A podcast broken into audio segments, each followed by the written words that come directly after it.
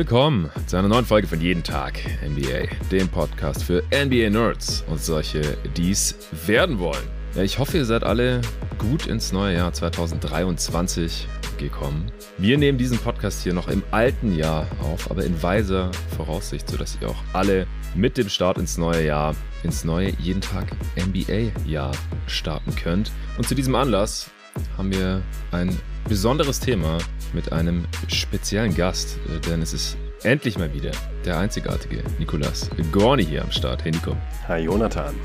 Ja, wir werden heute, weiß nicht, ob es ganz so kurz wird, aber auf jeden Fall nicht so lange wie die originalen Top 30 im Sommer Update zu diesen Top 30 aufnehmen. Denn es wird mal Zeit. Da hat sich ein bisschen was getan. Es kommt auch immer mal wieder die Frage so, ja, hey, wo würde denn jetzt dieser oder jener Spieler bei euch in den Top 10, Top 15, Top 20 oder eben unseren jeden Tag NBA Top 30, die wir immer in der Offseason vor Start der neuen Saison aufnehmen, landen? Und genau diese Frage haben der Nico und ich uns jetzt gestellt und unsere Rankings mal grob überarbeitet. Wie gesagt, damit es heute hier nicht ausartet, werden wir eher ein bisschen lockerer über die Entwicklungen innerhalb unserer Top 30 Spielerlisten quatschen.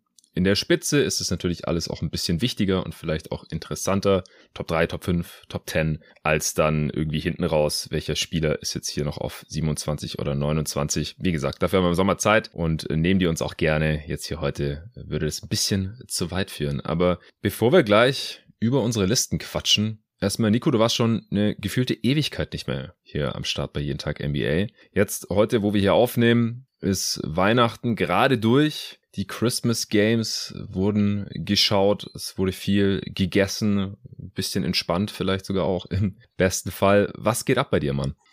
Alles prächtig, was soll ich sagen? Also äh, die NBA konnte ich verhältnismäßig äh, wieder relativ gut verfolgen, zumindest äh, nach meinen Ansprüchen gut, äh, sofern man sich das alles runterbringen lässt. Von den Christmas Games habe ich leider nichts gesehen, außer ein paar Highlights äh, und Boxscores natürlich, also den Standardkram, da hätte ich gerne ein bisschen mehr nachgeholt. Das wollte ich jetzt aber mal noch in den Tagen zwischen den Jahren noch mal ein bisschen nachholen, da jetzt generell auch noch mal ein bisschen nachforschen, was ich vielleicht verpasst haben könnte in den, in den letzten Wochen, ein paar Pots nachhören, ähm, aber ich fühle mich trotzdem durchaus gut gewappnet für, für dieses äh, Top 30 Update und habe vor allen Dingen wie immer Bock, ähm, Spieler zu diskutieren, denn äh, es gibt ja durchaus schon so ein paar Kandidaten, wo man sagen könnte, okay, das habe ich jetzt vor der Saison in der Form nicht erwartet. Ja, auf jeden Fall. Kurz noch zu den Christmas Games war heute im Supporter Discord auch die Frage kam, ob wir da einen Pod drüber machen. Nee, also so relevant sind diese Spiele dann ehrlich gesagt auch nicht. Ich habe in der Vergangenheit früher bei Gotto Gas Wired schon Pots über die Christmas Games gemacht, aber ich muss auch sagen, so hardcore bin ich irgendwie nicht mehr.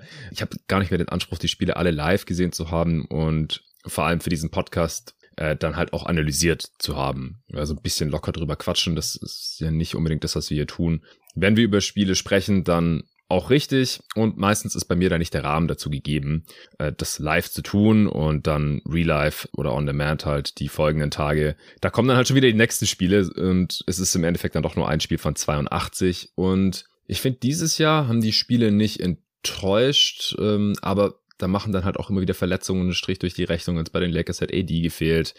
Äh, die wurden dann von den Mavs im dritten Viertel komplett geschlachtet, 51 Punkte kassiert, äh, nachdem es zur Halbzeit eigentlich noch nach einem spannenden Spiel aussah. Das fand ich dann ein bisschen schade. LeBrons Leistung völlig ins Leere gefallen. Von Knicks, Sixers habe ich zum Beispiel auch gar nichts gesehen. Das war um 18 Uhr und wir waren am 25. bei äh, der Familie meiner Frau, also Schwager, Schwägerin hier in Baden-Württemberg.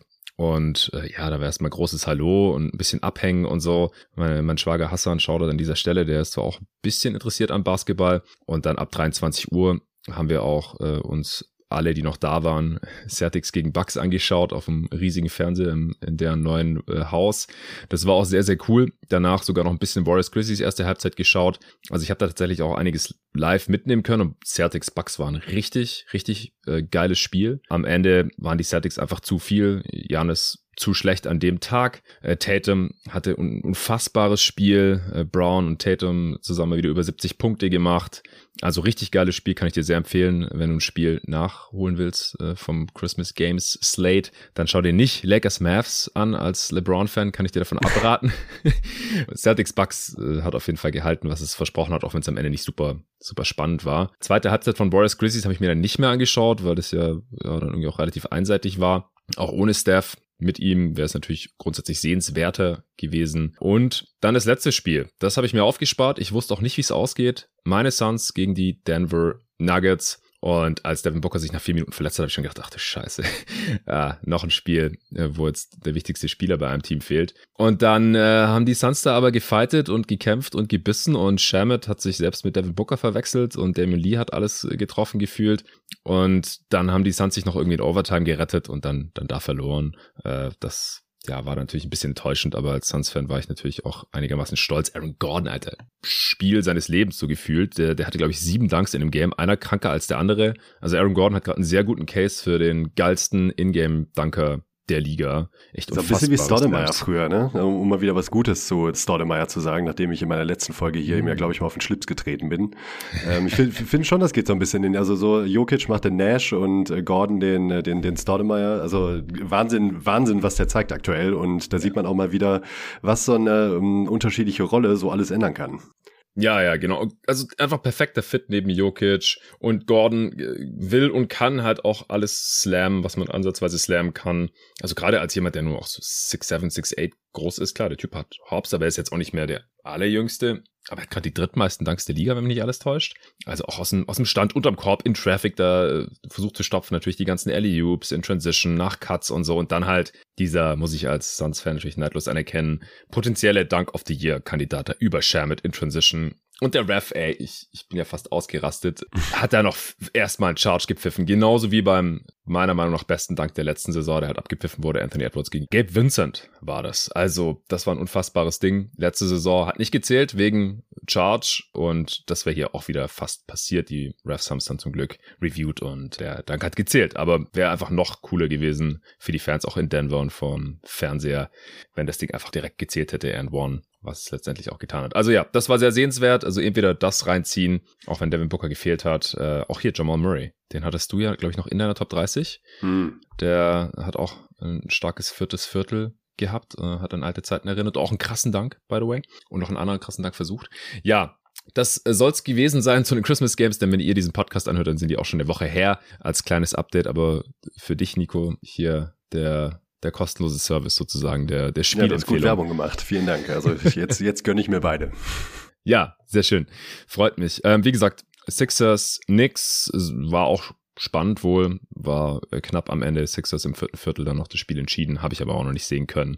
Denn heute Nacht ging es ja direkt weiter mit den Games und ich musste mich auf diesen Podcast hier ein bisschen vorbereiten natürlich. Das äh, gehört immer dazu, auch wenn wir, wie gesagt, heute keine Wissenschaft äh, draus machen werden, wie ihr das gewohnt seid von unseren großen Top 30 Pots. Das machen wir dann wieder im, im Sommer. Vielleicht machen wir vor den Playoffs wie letzte Saison nochmal ein kurzes Top 10 Player vor den Playoffs Update Ranking ja, oder so. Genau. Aber hier ist natürlich weiterhin die Überlegung, wen hätten wir am liebsten für die restliche Regular Season plus die darauf folgenden Playoffs. Und wir haben jetzt einfach mehr Informationen als noch im August, als wir diese Pots aufgenommen haben. Und die fließen jetzt natürlich heute mit ein. Ja, Nico, was waren so die Gedanken, die du dir gemacht hast? Du hast mich ja schon vor ein paar Tagen darum gebeten, dass ich dir nochmal deine alte Top 30 Liste gebe. Ich habe, wie gesagt, erst heute mich wirklich eingehender damit befasst. Ich dachte, der Streber, ey, der, der kann sich jetzt wieder tagelang auf diesen Podcast hier vorbereiten. äh, ja, was, was hast du da jetzt gemacht? Und nach welchen Kriterien hast du jetzt Spieler irgendwie nach oben oder nach unten geschoben im Vergleich zum Sommer? Mm, also grundsätzlich äh, ging es mir hier jetzt auch ein bisschen um Nachhaltigkeit, denn äh, wir alle, die die Liga ein paar Jahre verfolgen, wissen ja, dass es durchaus sowas äh, wie Hotstreaks und gute und schlechte Phasen gibt. Und ähm, ich habe jetzt beispielsweise mal versucht, nicht überzubewerten, wenn ein Spieler jetzt auf einmal wahnsinnig gut trifft in den ersten äh, Saisonmonaten, ähm, weil sich das der Erfahrung nach äh, meistens am Ende der Saison wieder Richtung Mittelwert ähm, bewegt. Also so, so Hotstreaks habe ich versucht irgendwie auszuklammern. Ich bin wirklich danach äh, vorgegangen, wo ich dachte, okay, macht der Spieler jetzt irgendwas grundsätzlich besser oder schlechter, ähm, wo ich vor der Saison nicht mitgerechnet hätte und habe das mhm. dann versucht eben entsprechend zu honorieren. Ähm, bin dann auch ganz grob erstmal ähm, so vorgegangen, dass ich mir angeguckt habe, was sind meine größten Fuck-ups, also wo würde ich wirklich denken, oh mein Gott, viel zu tief oder viel zu hoch. Da gab es auch jeweils für beide Seiten gab es da Kandidaten bei mir. Hab aber, wie gesagt, halt gleichzeitig versucht, jetzt nicht überzureagieren und jetzt nach denen, ich meine, wir befinden uns immer noch mitten in der Saison und es wurden keine weiteren Playoffs gespielt, was auch ein großer ja. Faktor ist nach ja, wie vor. Auch da wissen wir alle, äh, es gibt Spieler, die ähm, überzeugen eher in der Regular Season und wenn sie das jetzt auch wieder tun, hat mich das jetzt nicht zwingend dazu verleitet, die jetzt mal direkt fünf Spots höher zu schieben, nur weil sie jetzt irgendwie, äh, keine Ahnung, äh, True Shooting um zwei Prozent besser haben und ein bisschen effizienter werfen. Ja, das waren so meine Grundüberlegungen vor der Liste.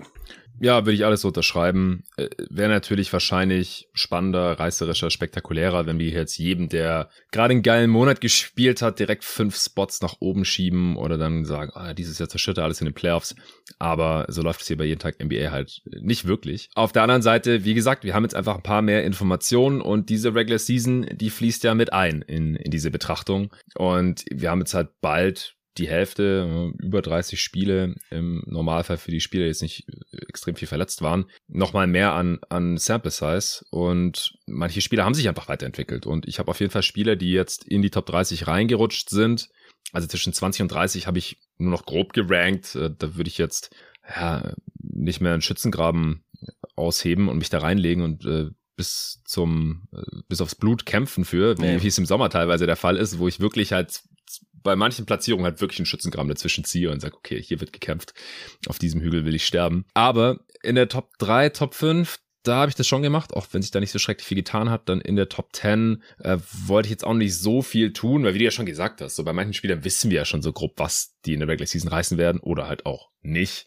Klar, es ist jetzt streckenweise dann ein bisschen extremer vielleicht verlaufen und dann musste ich da schon reagieren. Bei manchen Spielern waren wir uns ja auch extrem unsicher. Also Kawhi Leonard zum Beispiel. Wann und wie kommt er zurück? Wie sieht der dann aus? Ähm, LeBron ist er jetzt älter geworden. Andere Spieler sind die verletzt oder fit. Und da haben wir jetzt halt schon relativ starke äh, Tendenzen und dann gibt's halt auch Spieler, die sich vom hinteren Ende dieser Liste äh, in die Top 20 oder sogar Top 15 arbeiten konnten, zumindest einen, äh, bei dem, den musste ich in die Top 15 jetzt mal hier reinschieben. Also ich bin, bin sehr gespannt. Also wie viel hat sich bei dir so im, im Schnitt getan? Was würdest du sagen? Am Anfang äh, habe ich tatsächlich dazu tendiert, irgendwie außerhalb, zumindest außerhalb der Top 10, jeden irgendwie mal hin und her zu schieben, weil ich dachte so, ja, wobei, nee, eigentlich so gut finde ich ihn gerade doch nicht, aber habe dann eben versucht, genau das wieder auszublenden, äh, um mich da jetzt zu sehr von äh, jüngsten Entwicklungen äh, verleiten zu lassen. Ähm, muss sagen, schon, es hat sich schon was getan, das würde ich schon sagen, ähm, egal in welchem Bereich der Liste, äh, aber es ist trotzdem noch so moderat, dass ich sagen würde, ist jetzt nicht so, als äh, hätte ich hier eine komplett andere Liste stehen, als ich die vor der Saison hatte. Okay, ich bin gespannt. Dann, äh, ja, quatschen wir nicht länger drüber, sondern wir fangen an und, weil, wie gesagt, das anders ist als jetzt im Sommer, würde ich sagen, wir fangen oben an. Und dann können wir es hinten raus ein bisschen auslaufen lassen. Und ich glaube halt auch oben ist es am, am relevantesten und es sind halt ja. nun mal dann auch die besten Spiele dieser Liga, da wollen wir ein bisschen mehr drüber sprechen, als jetzt wie im Sommer dann, was weiß ich, schon mal eine Stunde zwischen Platz 37 und 28 zu verbringen oder so. Also, auf eins hatten wir vor der Saison Janis Antetokounmpo stehen. Das war auch der Consensus First Pick, wenn man so will. Ich habe ihn auch im letzten Pod, der jetzt vorhin erst gedroppt ist, den äh, konntest du noch nicht hören, äh, da hat Luca sich so ein Draft-Spielchen überlegt, äh, wo wir uns mit einem Hardcap ein Team zusammen gedraftet haben. Das sind also alles sehr gute Value-Deals gewesen, habe ich Janis genommen, weil die besten Max-Spieler, die sind halt sehr gute Value-Deals, weil die würden ja viel mehr verdienen, wenn es halt nicht diese Max-Deckelung gäbe und ich habe mich dafür Janis entschieden, aus gutem Grund. Also aus meiner Sicht ist er auch immer noch der beste Spieler dieser Liga. Wie sieht's bei dir aus? Ja, bei mir auch. Also bei Janis hat sich für mich eigentlich gar nichts getan.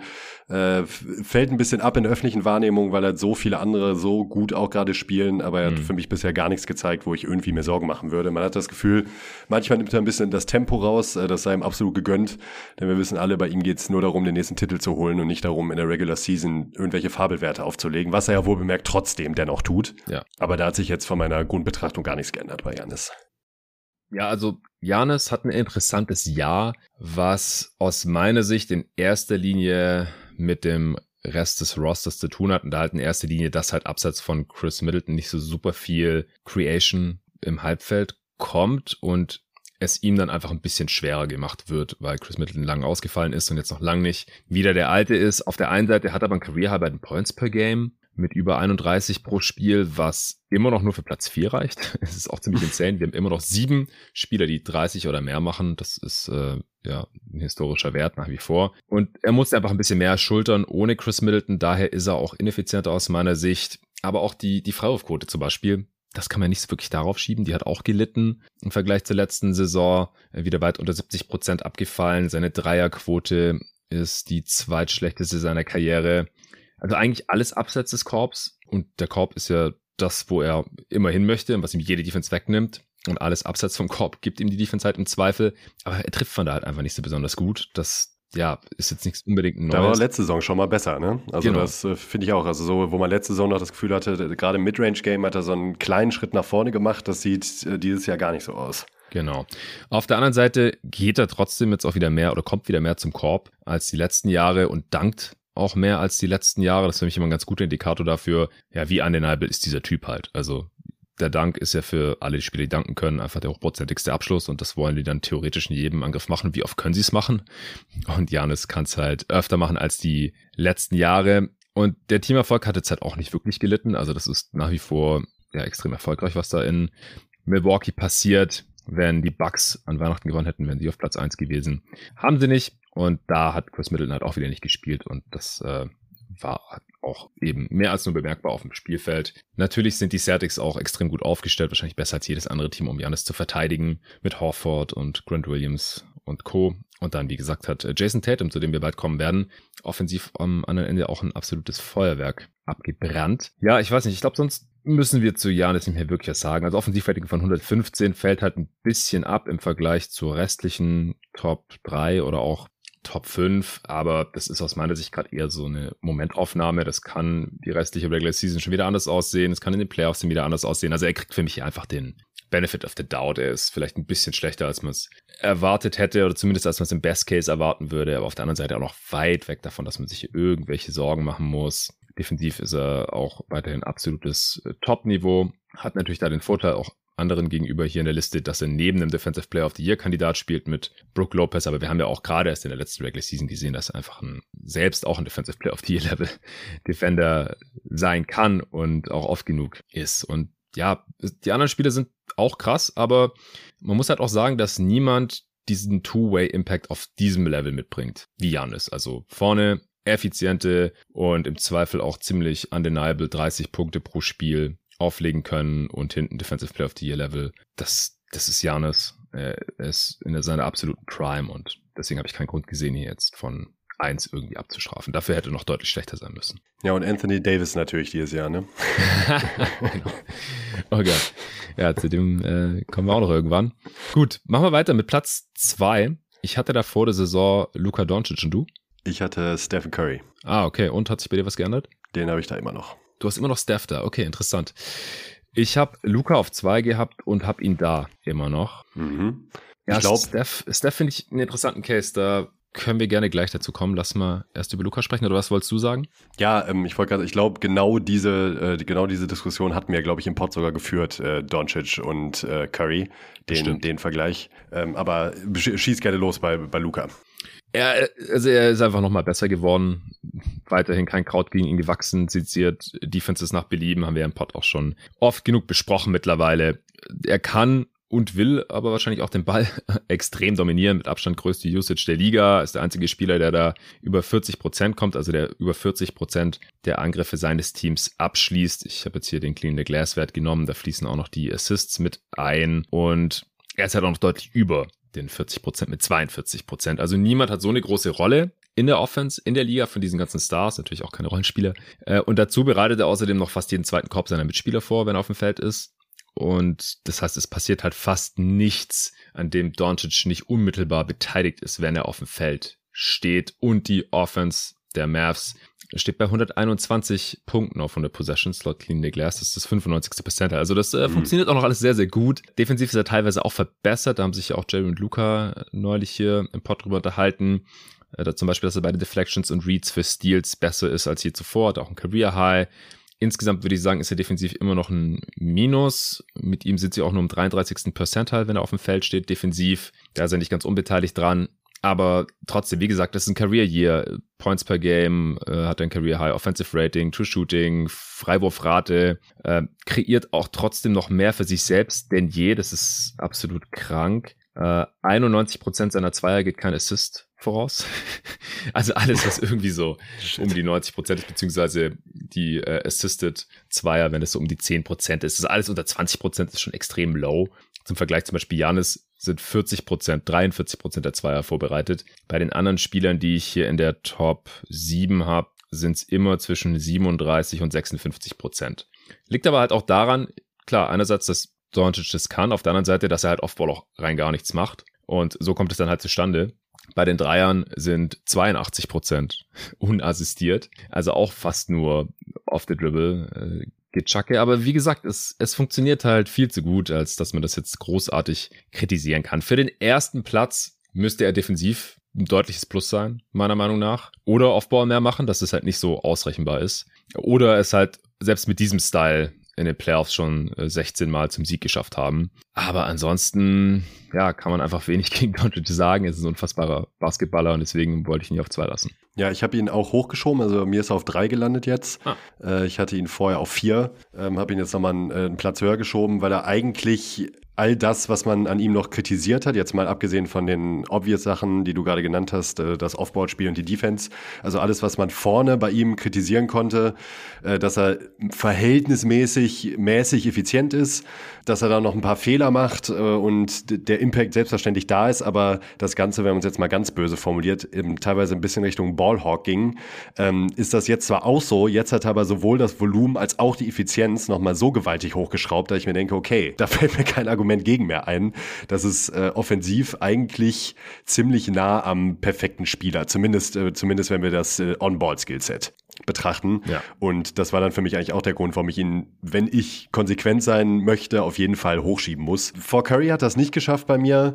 Eigentlich auch äh, nach wie vor derselbe Grund, wie, das, wie es auch vor der Saison ähm, der Grund war, ist, dass Currys Impact auf die Offense der Warriors für mich einfach noch einen Ticken größer ist. Und ähm, dadurch, dass Curry hat eben in den Playoffs uns beide ja, dich ja auch, nochmal überzeugen konnte, dass er das eben auch unter größtem Druck und auch gegen die bestmögliche Defense zeigen kann, hat er das diese Saison für mich nur bestätigt. Also auch äh, das Volumen ist wieder gigantisch hoch.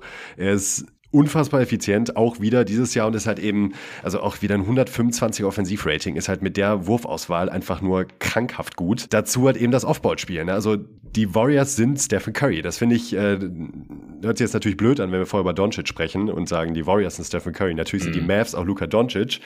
Aber ähm, bei den Warriors habe ich das Gefühl, über die Jahre hat sich so viel geändert bei diesem Team und eine Konstante ist halt da und das ist Curry. Und wenn der auf dem Feld steht, ist das Team gut. Curry hat auch in diesem Jahr wieder ein On-Off von 18, also plus 17,9. Mhm.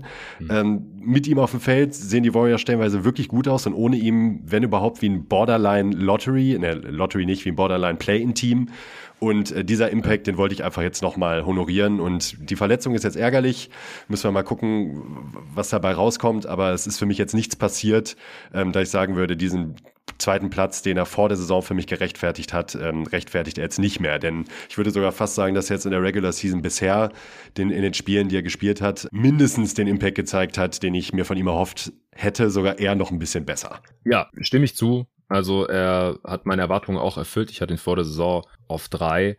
Aber ich muss sagen, dass er von einem anderen Spieler einfach überholt wurde und deswegen von drei auf vier bei mir abgefallen ist. Und ich muss auch sagen, dass die Top drei bei mir ein eigenes Tier ist. Also er ist quasi ein Tier unter Janis, unter Luca und auch unter Jason Tatum, was aber auch daran liegt, dass ich einfach ein bisschen Angst mittlerweile vor Stephs Gesundheit slash mhm. Alter habe. Und das zeigt sich jetzt halt gerade wieder und er war die letzten Regular Seasons immer früher oder später mal ein bisschen schwerer verletzt. Und das hat die Warriors dann halt teilweise auch äh, runtergerissen. Klar, letztes Jahr kam dann noch die Verletzung von Draymond dazu und dass Clay so spät zurückgekommen ist und dann rostig war und so, äh, warum sie dann ein bisschen abgefallen sind im, in den Standings.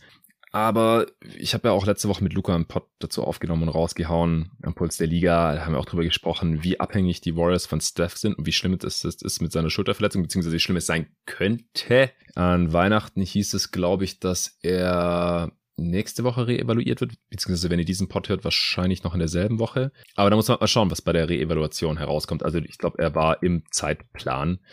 Also ja, ich kann jetzt eigentlich alles nur unterschreiben, was du gerade zu ihm gesagt hast in dieser Saison. Also offensiv weiterhin über jeden Zweifel haben. Vielleicht immer noch der am schwersten zu verteidigende Spieler, weil so wie man Doncic halt verteidigt oder wie man es versucht, das ist ja schon relativ klassisch. Also einfach ein Spieler, der on-ball unstoppable scheint und dann versuchst du halt, ihm keine einfachen Punkte zu geben, äh, ihn vielleicht zu doppeln, den Ball aus der Hand zu zwingen und solche Sachen. Aber Steph mit seiner Outside-In-Offense, dass er so viel Off-Ball macht und dann äh, um irgendwelche Screens curlt und dann zwei Defender auf ihn gehen, dann ist immer irgendwer frei. Oder er hat einfach einen Wurf, der für ihn nicht so besonders schwer ist. Das ist einfach so eine Umstellung zu verteidigen, dass es in der Regular Season unfassbar schwer ist und dann halt selbst in den Playoffs super resilient ist und man einfach ein, das perfekte Personal dafür braucht, immer hochkonzentriert sein muss. Und das hat in den letzten Playoffs halt kein Team geschafft, konstant. Ja, das ist es halt. Also ein, ein Doncic, ähm, das haben jetzt selbst die Lakers, habe ich zumindest in Highlights gesehen, äh, selbst die Lakers am Anfang ja hinbekommen, ähm, ihn einfach mal konsequent zu doppeln. Und natürlich ja. findet er dann eine gute Lösung und spielt die, äh, spielt die Mitspieler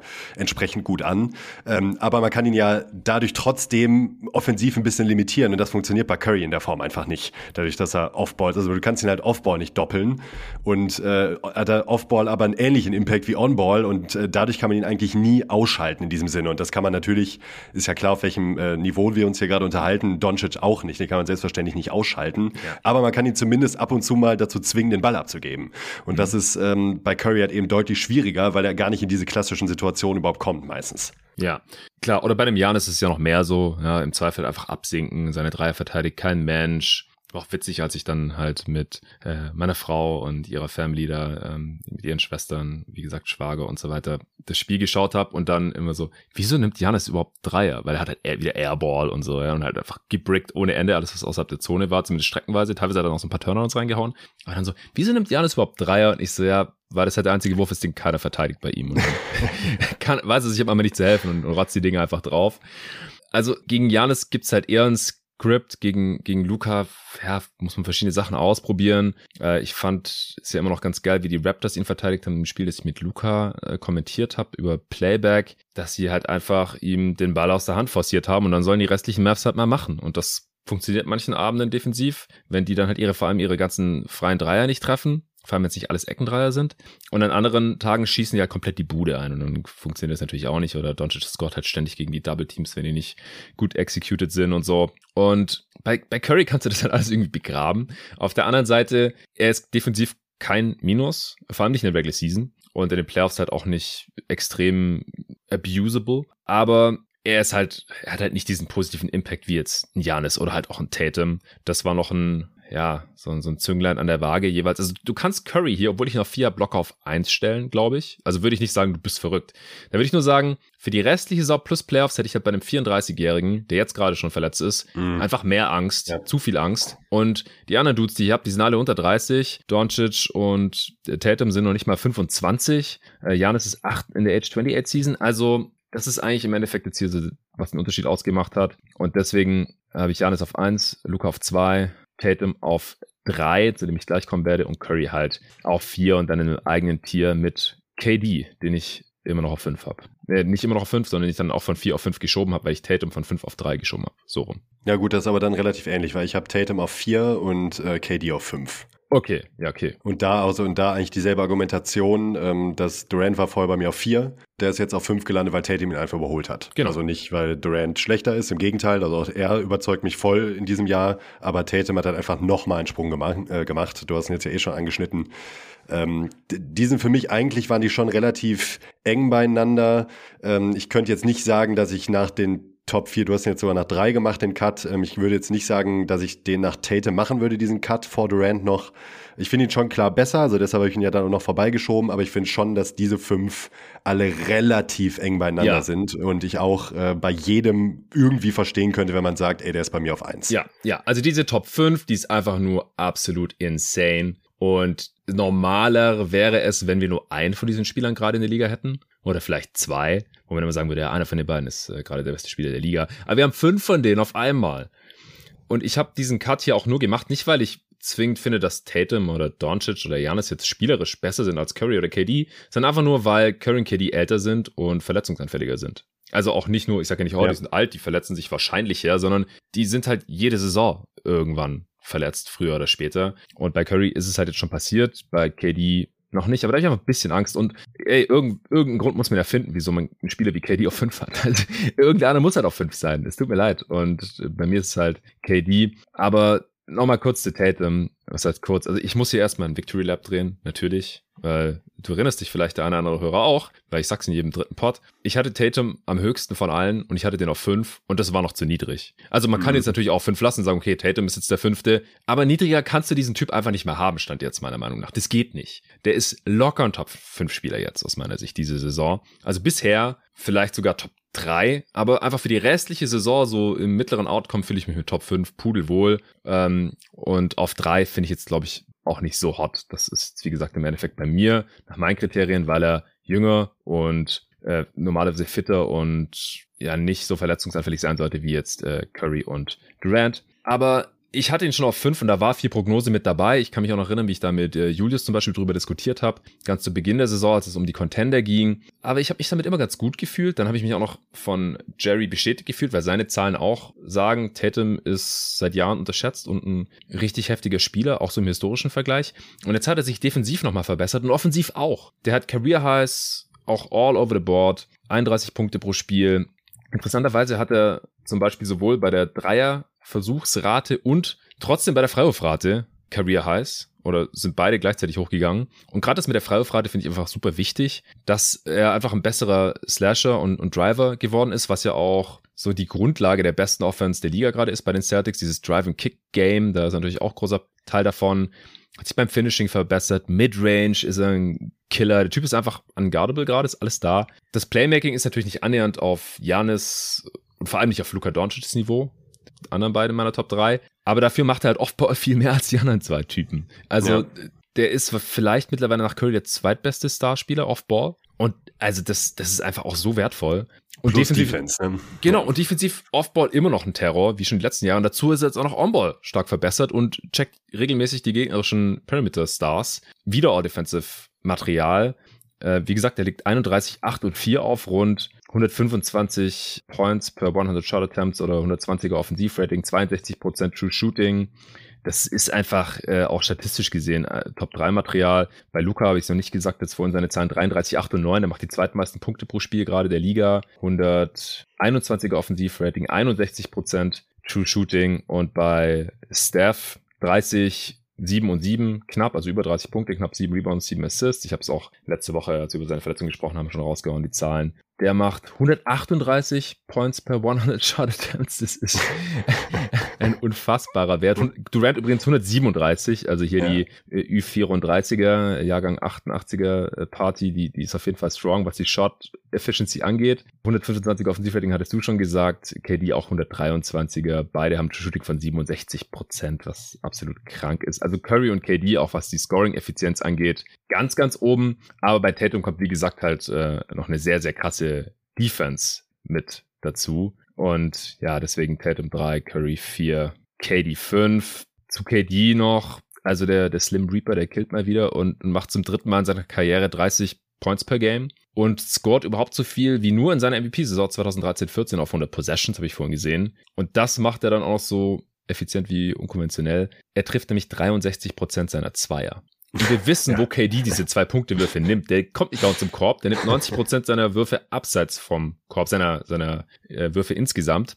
Also geht selten zum Korb, das ist nichts Neues, aber er trifft einfach, der hat unfassbare Shooting Splits überall, überall innerhalb der Dreilinie. Und bei jedem anderen würde ich sagen, ja, das ist unhaltbar. Es ist halt, äh, hat eine heiße halbe Saison gespielt äh, bei den langen Zweiern oder so. Aber es ist Durant und der macht es halt schon seit Jahren, aber er wird halt immer noch besser. Also so krass aus der Float Range, kurze Midrange, lange Midrange, haben wir von ihm jetzt auch noch nie gesehen. Aber ihm gebe ich da einfach den Benefit of the Doubt, weil er der beste Midrange-Scorer all-time ist. Höchstwahrscheinlich. Wir haben leider nicht die Shooting Splits von Jordan zum Beispiel, weil äh, diese Play-by-Play-Stats halt leider erst ähm, ab 96, 97, also Jordans vorletzte Saison bei den Bulls getrackt wurden. Davor müsste man es von Hand tracken, haben auch manche Freaks schon mal angefangen. Aber äh, es ist leider unvollständig. Und ansonsten können wir einfach sagen, hey, KD ist halt der beste Midrange-Scorer all-time. Ja, und es ist halt auch noch ein Wurf, den er halt auch immer loswerden kann. Ja. Immer, ne? Egal gegen welche Defense. Ich meine, gut, wir haben jetzt in den letzten Playoffs gesehen, dass, äh, dass man ihm auch durchaus schwerer machen kann, wenn man ihn dazu zwingt, halt mal eben den Ball abzuspielen. Aber er kann ja auch gegen zwei Defender dann einfach mal hochgehen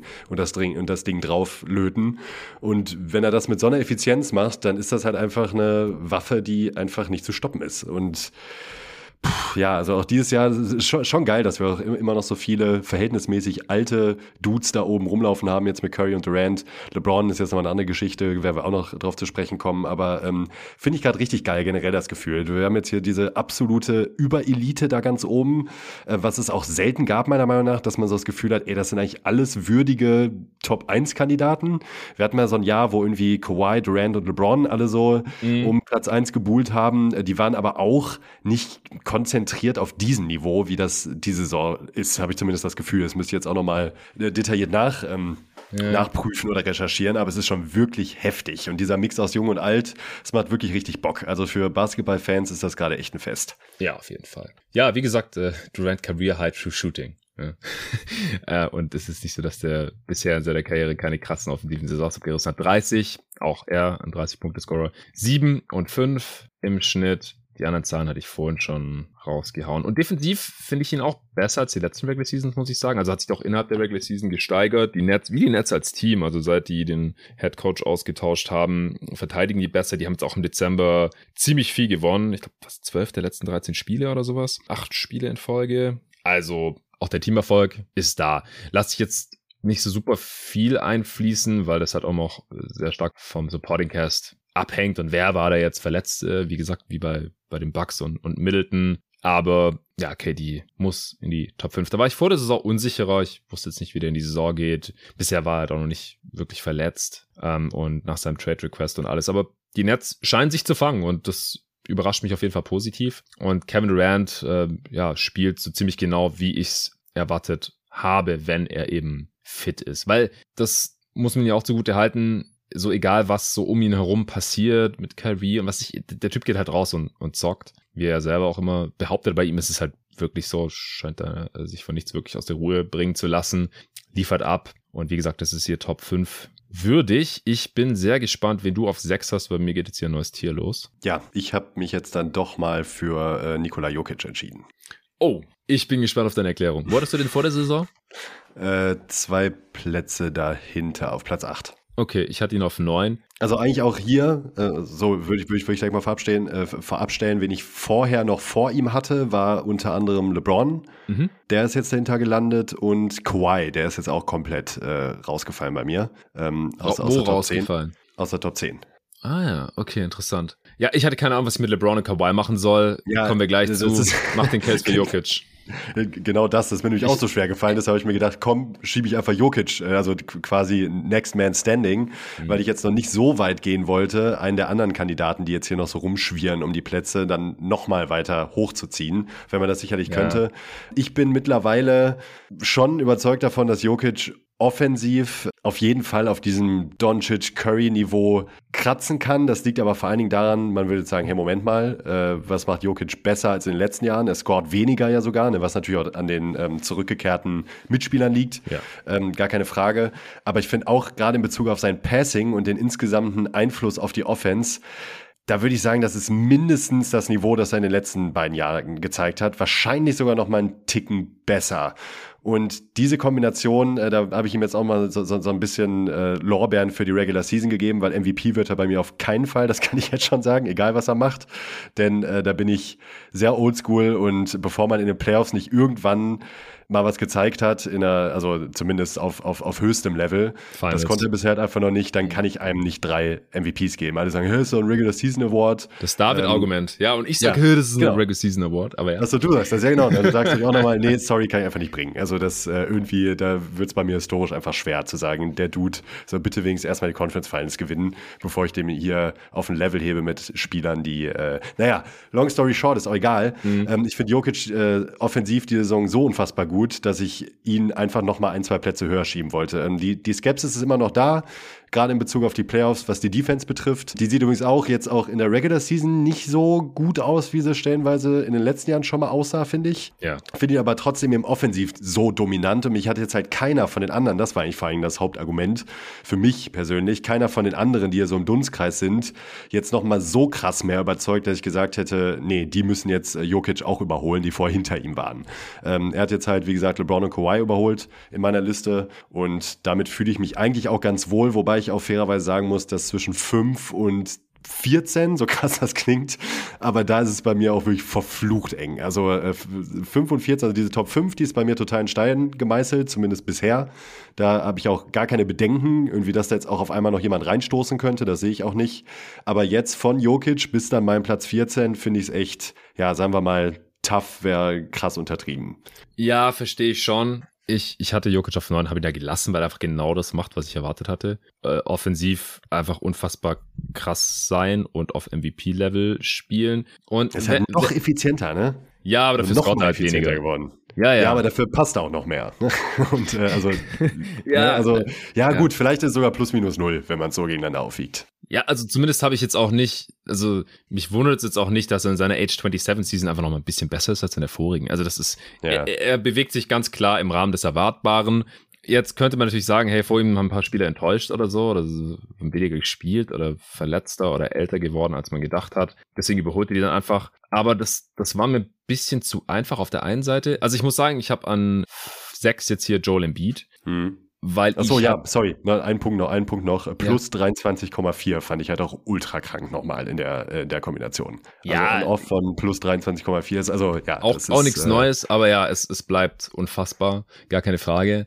Aber ich, ich kann einfach, es geht ja hier um die restliche Regular Season und Playoffs und ich wollte jetzt nicht hier an sechs schon einen Dude haben, mit dem ich mir weiterhin nicht vorstellen kann, dass du die Championship gewinnen kannst, weil er defensiv einfach ein Problem ist. Sorry, es, da hat sich nichts verändert. Es ist eher sogar ein nee, bisschen schlechter geworden. Das und das ist mir einfach zu krass. Dann habe ich hier lieber noch zwei, drei Typen davor, wo ich denke, mit denen habe ich wenigstens die Chance, wenn die fit sind wenn oder wenn die, ja, gut, ja oder halt, direkt, wir, wir, bewerten ja nicht ihre Mitspieler, sondern wenn die halt in einem geileren Team wären, dann kann ich mir das halt eher vorstellen als mit Jokic. Ja. Wie gesagt, ich sag nicht, dass mit Jokic unmöglich ist. Genauso, also es ist schwerer als mit Curry, aber bei Curry hatten wir auch ein bisschen Zweifel noch. Und er hat's gezeigt, ja, dass du auch mit dem Outside-In-Game und ohne jetzt äh, physisch total undeniable zu sein und defensiv schon mal abused worden in den Playoffs und so, dass es trotzdem geht mit dir als, als besten Spieler, äh, ohne jetzt KD neben dir äh, zu haben und, und ohne halt, dass der ganze Supporting Cast, Clay, Draymond, Iguodala und so noch deutlich jünger und besser ist. Er hat's gezeigt und genauso kann mir das Jokic beweisen, aber bis er es nicht bewiesen hat, glaube ich es halt ehrlich gesagt auch nicht und deswegen lasse ich den auf neun, weil ich habe keine neuen Erkenntnisse, dass, dass ich Jokic jetzt hier auf sechs schieben muss. Aber ich habe da lang mit mir gehadert, muss ich schon sagen, wegen LeBron und Kawhi, weil mhm. die sind halt gerade schon also LeBron ist, ist mir so schwer gefallen, kommen wir gleich zu, das überhaupt zu bewerten, was der da macht. ja, weil die Lakers ja, einfach so ein Trash-Team sind. Und bei Kawhi, der hat halt bisher so wenig gespielt und war da auch echt schlecht, größtenteils oder zumindest im Schnitt, aber hatte halt auch schon so seine Momente. Und wenn der Typ halbwegs fit ist in den Playoffs oder wenn er, sagen wir mal, so fit ist, wie er es nochmal sein kann, dann hätte ich den immer noch viel lieber als Jokic. Aber ja, das auf jeden Fall. Aber bei Kawhi ist dann halt wieder der Punkt für den Rest dieser Saison plus Playoffs. Ich weiß halt überhaupt nicht, ob er überhaupt noch 20 Spiele macht, wenn zusammengenommen, ne? wenn es ja. hochkommt. Weiß ich halt einfach nicht. Ja, aber zum, zumindest mal habe ich halt die Chance, wenn er spielt, dass er dann der beste Spieler der Playoffs ist. Weil das haben wir halt vor anderthalb Jahren noch gesehen. Und er hat einfach dieses Skillset und Jokic hat das halt nicht. Der ist natürlich ein viel besserer Regular Season Spieler, gar keine Frage. Aber es war dann halt, ich habe halt dieses harte Ceiling mit Jokic dann. Und mit Kawhi und LeBron habe ich es wahrscheinlich nicht. Bei LeBron ist es halt auch schon, ja, über zwei Jahre her, dass der eine bedeutende Playoff-Serie gespielt hat und bei Kawhi Leonard anderthalb Jahre her, dass er überhaupt auf diesem Niveau war. Ich verstehe jeden, der sagt, ich habe lieber Jokic für die restliche Saison und hoffe halt, dass es in den Playoffs irgendwie geht mit ihm in der Mitte defensiv. Verstehe ich, verstehe ich, aber ich, ich bin noch nicht so weit. Aber bei Joel Embiid, da hatte ich halt noch weniger Bedenken, weil wenn der mal fit ist, also der ist besser in der Regular Season als LeBron und Kawhi, das ist gar keine Frage und er ist ähnlich gut wie Jokic. Offensiv ist er natürlich nicht auf dem Niveau von Jokic, aber er ist nah genug dran und defensiv ist er halt viel besser als Jokic. Und er muss nur in den Playoffs mal fit bleiben, ja. meiner Meinung nach. Ja, ja. Äh, und klar, er, er, ist dann halt ein Big und er kann nicht den Ball nehmen, grab and go und so. Also ich meine, kann er mal machen, aber er, er muss halt den Ball irgendwie serviert bekommen. Das ist alles nichts Neues. Das ist halt das Problem ähm, mit, mit seinem klassischen Center-Skillset, sage ich jetzt mal. Und er spielt eine absolute Monster-Saison. Der ist wieder Topscorer dieser Liga gerade mit über 33 Punkten pro Spiel. Der hat Career Highs bei Points per Game, Assists per Game, True Shooting, also offensiv nochmal besser geworden. Auch hier im Rahmen des Erwartbaren wahrscheinlich, aber es ist, ist einfach nur krass und das wollte ich hier nochmal betonen. Career Low bei den selbst kreierten Abschlüssen ist mir noch aufgefallen. Äh, macht vielleicht instinktiv Sinn, weil man sagt, ja, der spielt jetzt mit Harden und muss nicht mehr so viel selber kreieren und so im Halbfeld. Aber Harden war ja die ganze Zeit verletzt bis vor kurzem. Und Tyrese Maxey auch noch. Also jetzt, wo wir gerade hier aufnehmen, ist er noch nicht zurückgekehrt, er soll am Freitag wahrscheinlich zurückkommen. Also der musste eigentlich immer noch extrem viel machen und ist dabei halt unfassbar effizient. Auch eine 37er Usage, was hier von allen, die ich betrachtet habe, die, also für diese Top 5, Top 10, hat nur Doncic eine deutlich größere und Janis eine leicht größere Usage. 128 Points per 100 Shot Attempts, 120er Offensivrating, 64% True Shooting äh, und er er hat einen schlechten Start defensiv in die Saison gehabt, aber verteidigt da mittlerweile auch wieder extrem gut. Sixers haben eine Top 3 Defense. Also, wie gesagt, ich, ich glaube, man hat bessere Chancen, den Titel zu gewinnen mit Joel Embiid. Ich sage jetzt nicht, dass die Sixers eine bessere Chance haben als die Nuggets oder sowas. Wir wollen ja diese Spieler möglichst im, im Vakuum betrachten, ja, im Vakuum ranken, nicht ihre bisherigen Saisons oder so, wie sie halt auf dem Parkett gespielt haben mit ihren Mitspielern und so, sondern möglichst abstrakt, auch wenn uns natürlich bewusst ist und man da irgendwie abstrahieren muss, dass diese ganzen Leistungen, die wir hier auch natürlich bewerten und mit einfließen lassen, in diesen jeweiligen Kontexten entstanden sind. Aber wenn ich das mache und so gut versuche, wie es eben geht, dann ist bei mir Embiid ganz knapp äh, vor Jokic. Und dazwischen, also es ist wirklich super knapp alles, habe ich jetzt halt erstmal noch LeBron und Kawhi gelassen, weil ja. die halt mit ihren Skillsets, wenn die in so einer Situation wären, wo man diese halt auch einigermaßen gut nutzen kann. Also gerade LeBron, was, was der leistet hier mal wieder, das ist immer noch unfassbar für einen 38-Jährigen in seiner 20. Saison. Nie da gewesen, brauchen wir nicht mehr drüber sprechen. Und auch so, ne? Also und auch ohne 38 ist es halt gut. Das ist halt das ja. Ding, ne? Also ja, ja, klar. Es ist ja nicht die Liste der besten Ü34-Spieler. Da wäre er jetzt auf drei hinter Curry und Durant und bei den besten Ü36 Spielern wäre er auf eins. Das, das ist natürlich klar, aber irgendwie natürlich auch Quatsch. Wir vergleichen natürlich mit den ganzen anderen Spielern hier, aber ich, ich finde es schwer in diesem Umfeld und ich kann auch jeden mhm. verstehen, der den Case überzeugend macht, mit Argumenten dann bitte, warum LeBron in den Top Ten nichts mehr verloren hat. Aber mir ist es schwer gefallen, weil er kommt noch relativ viel zum Ring. Für seine Verhältnisse weniger als vorher. Ich glaube nur eine Saison, die erste in Miami, interessanterweise, ist er weniger zum Ring gekommen. Aber er hat auch überhaupt gar kein Spacing. Es ist ja ekelhaft, was die Lakers da mal wieder veranstaltet haben, was Spacing angeht neben ihm. Und er trifft, wenn er zum Ring kommt, mit 79 Prozent halt extrem, extrem gut. Er hat ein Career Low in Turnovers per Game ist mir aufgefallen. Und für seine Verhältnisse sind es aber, wie gesagt, wieder weniger Drives. Er chuckt relativ viele Dreier und trifft davon nur 30 Prozent und das tankt halt seine Effizienz un ungemein. Er ist immer wieder angeschlagen und wie gesagt, die letzte gute Playoff-Serie, was hier auch mit einfließt, die ist einfach so lang her, dass ich jetzt auch nicht mehr selbstbewusst sagen kann, ja, mit LeBron in den Playoffs bin ich auf jeden Fall besser aufgestellt als mit Nikola Jokic zum Beispiel. Aber vom Skillset her glaube ich halt einfach immer noch, dass LeBrons wertvoller ist als das von Nikola Jokic in den mhm, Playoffs. Mm, mm. Aber es ist halt, ist halt reine Theorie. Deswegen habe ich ihn noch auf, was ist das, sieben. Ja, also, sechs auf sieben. Bei LeBron ist jetzt natürlich auch das Ding, wenn sich der Dreier wieder ansatzweise irgendwie auf Normalniveau einpendelt, dann sieht das Offensivrating und auch das True Shooting schon wieder ganz anders aus. Ne? Ist jetzt irgendwie bei 31 Prozent über die Karriere, bei äh, fast 35. Ähm, wenn sich das ein bisschen wieder Richtung Mittelwert äh, tendiert, dann hebt das seine Effizienz ja auch nochmal ordentlich an. Und äh, dann sieht auch die Statline nochmal schöner aus. Das, das, das Ding bei ihm ist ja mittlerweile auch, also ich bin voll bei dir. Ähm, was das Skillset anbetrifft, da hat sich nichts geändert. Er kommt immer noch zum Ring, trotz wirklich miserablem Spacing stellenweise. Hat immer noch die, die Übersicht und ist halt immer, immer noch gerade, und das ist halt der Hauptpunkt für die Playoffs, einfach ein verdammt wertvoller Spielertyp. Gerade mit seiner Erfahrung allem, was dazu gehört. Die Theorie wird halt mittlerweile groß. Du hast ja. es selber gesagt, äh, es ist lange her, dass man ihn eine gute Playoff-Serie hat spielen sehen. Und dazu kommt natürlich auch bei ihm, hätte er nicht all das schon gezeigt, was wir von ihm gesehen haben, da wäre er wahrscheinlich schon lange aus der Top 10 raus. Ja. Denn äh, ich, ich denke, denke jetzt mal an irgendeinen anderen Spieler, der zwar gute Leistung zeigt, aber bei einem Team ist, das absolut nichts zu melden hat, der, den will man wahrscheinlich in der Form gar nicht mehr berücksichtigen. Das heißt, da genau. genießt er ja wirklich immer noch eine Menge Benefit of the Doubt.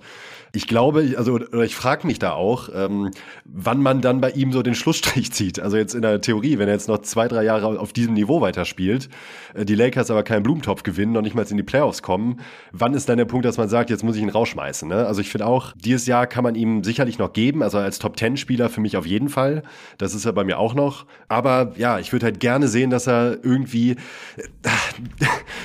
Es klingt total absurd, aber die Frage ist halt, in einem guten Team könnte ich mir halt vorstellen, dass er da auch immer noch als bester Spieler um Titel mitspielen könnte, wenn er in einem wirklich guten ja. Team wäre. Das würde ich bei ihm ja. immer noch nicht ausschließen. Und solange nee. das der Fall ist, finde ich, ist er halt auch noch ein Top-10-Spieler. Ja, und bei mir ist halt auf Platz 9 dann auch der Cut. Also Kawhi ist bei mir der letzte Spieler, wo ich sage, wenn fit und halt natürlich mit einem passenden Team, aber nur vom Skillset und vom Leistungsniveau her, von der Undeniability und allem, was wir von diesen Spielern aus den Playoffs schon kennen und jetzt keinen Grund haben, warum das auf einmal nicht mehr auf einem Level sein soll, wo es noch gut genug ist. Ist das der Spieler, den ich beim Contender als besten haben möchte, wo ich mir vorstellen kann, der wird Finals MVP und die Defense findet einfach über eine Serie von vier bis sieben Spielen nicht genug Mittel, um das zu stoppen. Und auf der anderen Seite ist er defensiv kein, kein großes Problem. Ja, ja. und das sind halt bei mir nur Janis. Luca, da haben wir es noch nicht gesehen, aber ich, ich glaube halt noch dran, dass es zumindest möglich ist. Jason Tatum, Stephen Curry, Kevin Durant, also bei Tatum haben wir es auch noch nicht gesehen, aber war nah genug dran letztes Jahr und ist einfach defensiv und offensiv auf, auf einem Level, wo, wo man das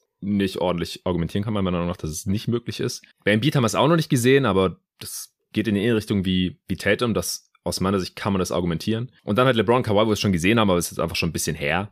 Und dann kommt halt Jokic, der Erste. Und bei allen anderen, die sind halt noch unbewiesener. Und der Moment, wenn mhm. ich LeBron da rausschiebe, ist, wenn er entweder nochmal deutlich weiter abfällt, also nicht mehr 28, 8, 7 bei ordentlicher Effizienz macht, also wenn er dann entweder deutlich ineffizienter wird, oder wenn er einfach deutlich weniger Output hat und einfach nicht mehr diesen Impact hat auf ein Team. Und gleichzeitig andere Spieler ihn überholen, weil sie schon mehr bewiesen haben, mehr gezeigt haben und ich da weniger Fragezeichen habe. Zum Beispiel, ich habe jetzt ab 10 geht bei mir ein riesiges Tier los, da habe ich fünf Spieler drin.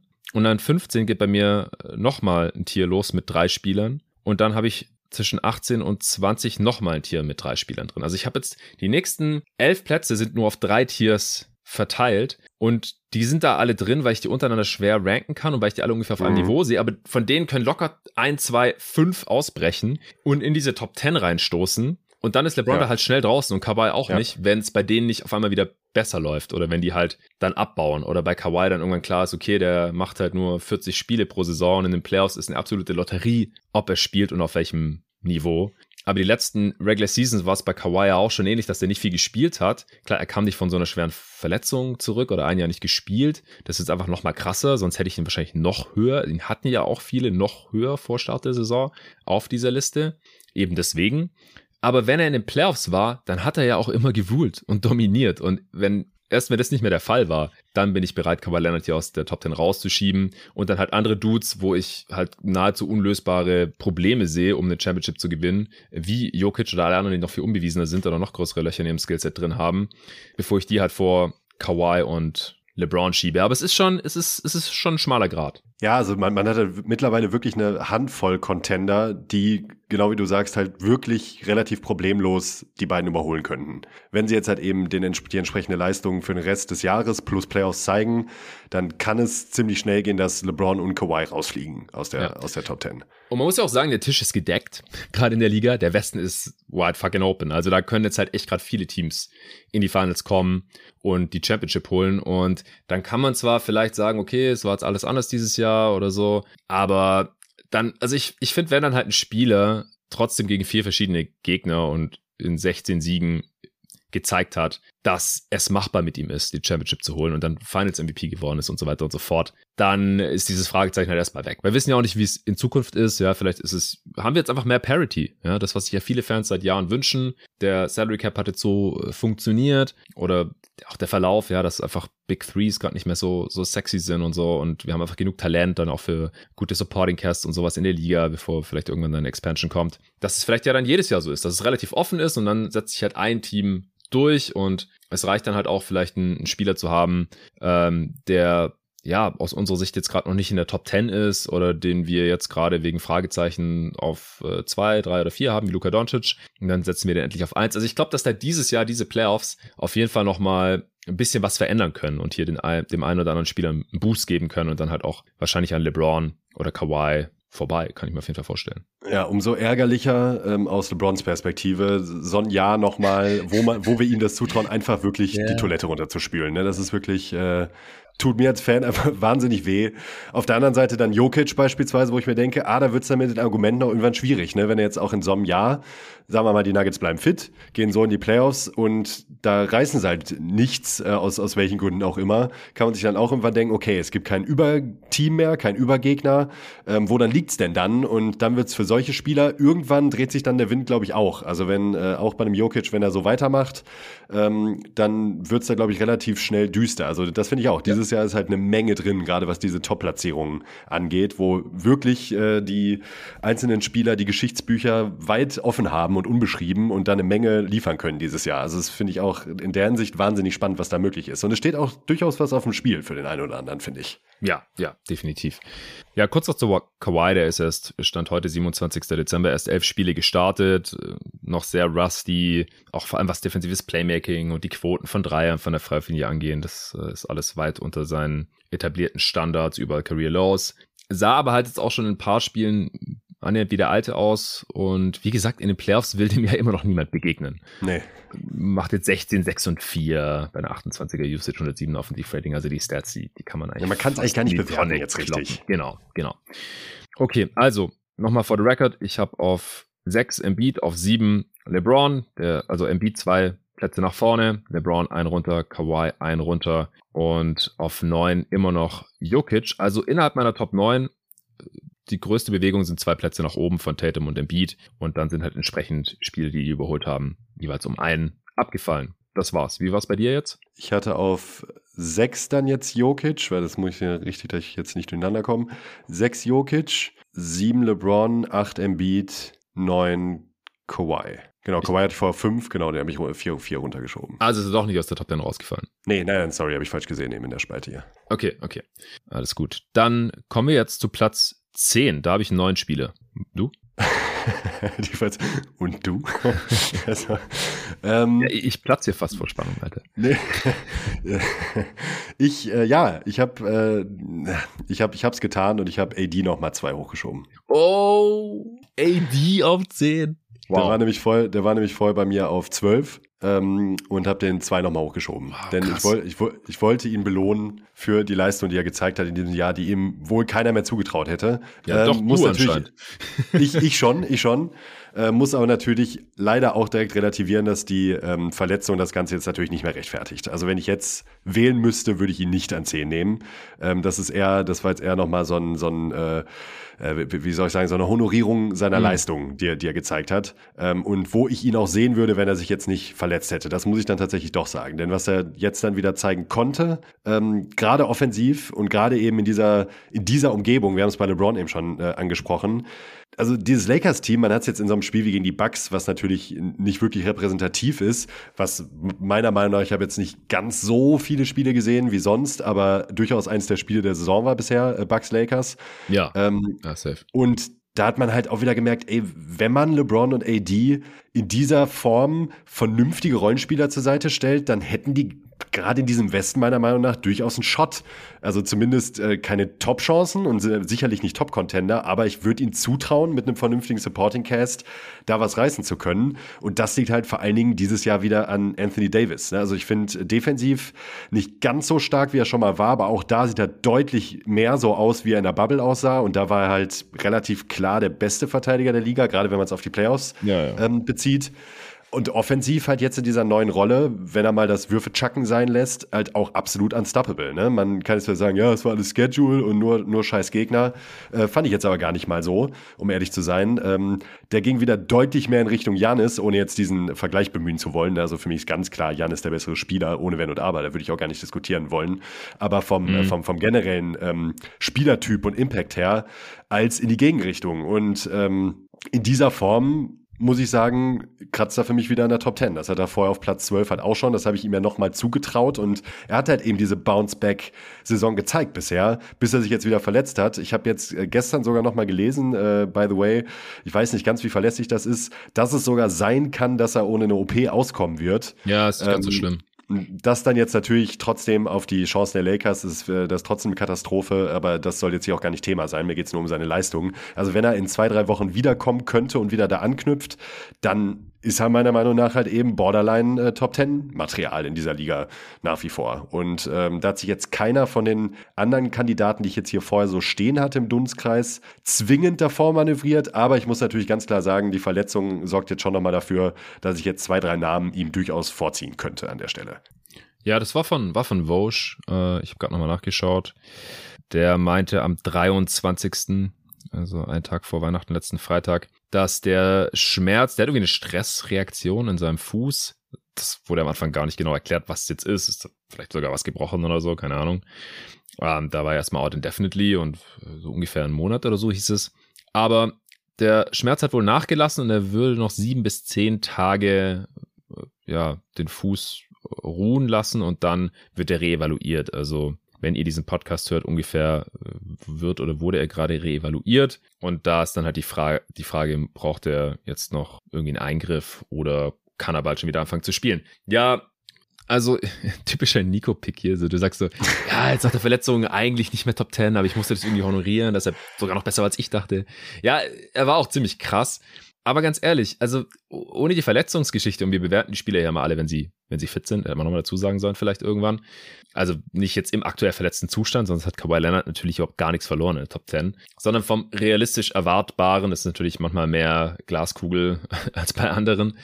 Aber natürlich fließt die Verletzungsanfälligkeit hier mit rein. Das macht ja keinen Sinn, ja, von Kawhi Leonard 82 Saisonspiele zu erwarten, weil das wird er einfach nie wieder machen. Und LeBron wahrscheinlich auch nicht und Steph wahrscheinlich auch nicht und AD halt auch nicht. Und wenn AD halt nicht jede Saison irgendwas hätte und immer wieder ausfallen würde, ich meine, der hat ja selbst diese Saison mit Rückenschmerzen gespielt teilweise und sowas. Dann wäre der jetzt vielleicht hier gerade auf diesem sechsten Platz, dieses Vakuum, wo wir jetzt hier so Verlegenheitspicks hatten, dann wäre der wahrscheinlich da. Also wenn der halt ja. halt nie verletzt wäre und so spielen würde wie zuletzt. Ja, wahrscheinlich schon. Also er wäre safe in der Top 10, aber ja. ganz sicher. Ich hatte ihn ja. vor der Saison auf 15 und ich habe ihn jetzt um einen Spot nach hinten geschoben sogar, weil ich finde, er hat halt schon so gespielt, wie das war auch noch im Rahmen des Erwartbaren. Also er war krass effizient, 130er Offensivrating, das ist vielleicht dann doch noch mal ein bisschen drüber. Aber im Endeffekt hat er einfach wieder so gespielt, so wo, wie man es eigentlich sich wünschen würde. Er, er sah schon anders aus auch, ne? So, das finde ich auch. Also man hat ja. durchaus gemerkt, er wirkte jetzt das erste Mal wieder richtig fit. Umso mieser ist jetzt diese Verletzung. Aber das fand ich schon. Also er sah tatsächlich mal wieder aus wie in einer Bubble, sowohl vorne als auch hinten. Was die Beweglichkeit anbetrifft, die Abschüsse, die er genommen hat, es war halt einfach wieder viel spritziger, viel dynamischer. Und natürlich, was natürlich auch in der Rolle lag, äh, die er jetzt einnimmt in diesem Lakers-Team. Oh Wunder, auf, auf Center Front, funktioniert ja. Anthony Davis am besten. Ja, ja, ja, true. Ja, aber wie gesagt, wenn man den halt bei den Pelicans früher spielen hat, so, dann sollte es eigentlich keine Überraschung sein.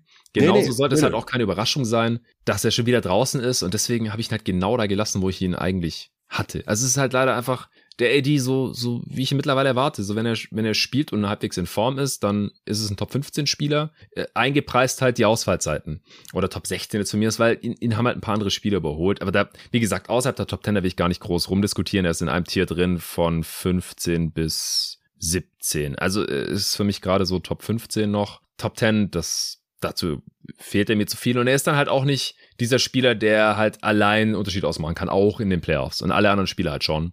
Mhm. Ähm, wie gesagt, wenn fit, dann, dann wäre er bei mir auch vor Jokic, vor LeBron, vor Kawhi, vielleicht sogar vor Embiid. Also wenn er immer normal fit wäre, nicht dauernd irgendwas hätte. Das, ich ich glaube einfach nicht mehr dran, dass, dass der mal halbwegs sorgenfrei durch eine Saison kommt. Und dann, wie gesagt, ist er offensiv halt noch ein Stück weit abhängiger als alle gerade genannten Spieler, selbst wenn fit. Ich habe auf 10 Zion Williamson. Hm. Ich hatte den Endlich. schon auf 12 vor der Saison. Ich meine, das war auch die Ich hatte ihn auf 14. Ja, ja wir, wir waren da ganz vorne mit dabei. Und jetzt habe ich ihn sogar nochmal zwei nach vorne geschoben, aber er ist in einem Tier mit fünf Spielern.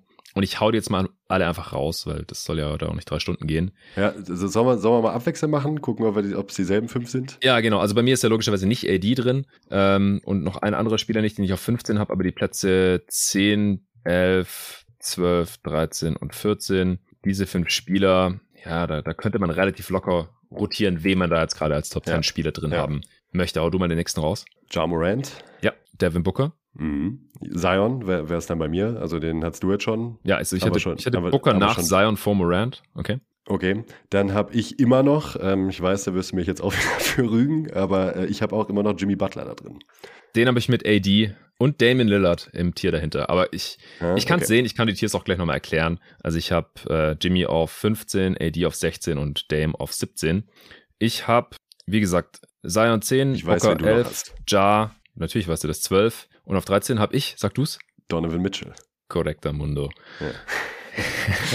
Den habe ich aber auch hochgeschoben, muss ich fairerweise sagen. Sehr Den schön. Den habe ich auch ordentlich hochgeschoben wieder. Sehr schön. Ähm, und der letzte Spieler in diesem Tier, kannst du es dir vorstellen von mir? Mm, also jetzt nicht in dem Tier, dass du gerade mit Doch. Butler, Lillard und. Genau, also vor diesem, vor diesem Butler, AD, Lillard Tier, zusammen mit Zion, Book, Jar und Donovan also Da hast du wahrscheinlich Shay hochgezogen. Exakt, ja. Das ist der ja, Spieler, den ich vorhin angeteasert habe. Den ja, habe ich von 26 und den hatte die Hälfte circa des äh, Voting Panels von äh, 20, war mir mich gar nicht alles täuscht, gar nicht drin in der Top 30. Ich hatte auf 26. Äh, der, der am höchsten hatte, war unser Homie Torben. Das war, glaube ich, auch der Einzige, der ihn überhaupt in der Top 20 hatte. Ich habe ihn jetzt von 26 auf 14 geschoben. Das sind 12 Plätze hoch. Wie gesagt, ob es jetzt 12 oder 14 Plätze hoch sind äh, oder 15, da, da will ich gar nicht großartig diskutieren. Aber es ist jetzt auf jeden Fall in dieser Platz 10 bis 15 Range in diesem Tier auf diesem Level. Und das ist ein krasser Jump. Also 12 Plätze hoch. Das hat sonst niemand geschafft der in der Top Bei mir 20 sogar 14. ist. Ich habe ihn von 29 auf 15 hochgeschoben. Ja, okay, weil du ihn einfach noch ja. ein bisschen weiter oben hattest. Ja, ja genau. krass. Genau. Bei mir war halt noch äh, tiefer, ja. Okay, also dann können wir ja nachher nochmal sagen, äh, wie die genaue Reihenfolge da aussah. Wie gesagt, bei mir kommt dann Jimmy Butler, dann AD, dann Dame. Und das ist halt das Tier, ich habe die nur nicht in das Vordere irgendwie mit rein vermischt, weil die halt alle älter sind und verletzungsanfälliger sind. Wenn die mhm. fit sind, dann sind die vom spielerischen Level gleich auf mit den fünf Typen davor oder sogar drüber. Ja. Aber Jimmy Butler fehlt einfach so oft in der Regular Season, dann auch in den Playoffs immer wieder. Und dann haut er dir wieder 45 effiziente Punkte rein und du weißt aber nicht so genau, was da wann kommt. Und bei AD haben wir gerade ausführlich gesprochen. Und bei Dame ist es halt auch so, der letzte Saison schlecht unverletzt, dann nicht in den Playoffs. Und bei dem ist es halt dann auch so, den habe ich deswegen auch hinter Butler und Davis, mit dem kann ich es mir halt nicht vorstellen, dass du die Championship holst, äh, weil er dann halt doch defensiv wahrscheinlich eine zu große Schwachstelle ist. wahrscheinlich kein Zufall, dass die Blazers noch nie in den Finals waren. AD ist schon Champ und Butler war auch schon in den Finals. Da mache ich mir diese Sorgen halt nicht. Aber dafür in der Regular Season äh, hat Dame offensiv vielleicht das höchste Ceiling von diesen drei Dudes, kann All-NBA First-Teamer sein. Äh, diese Saison sieht auch schon wieder sehr gut aus.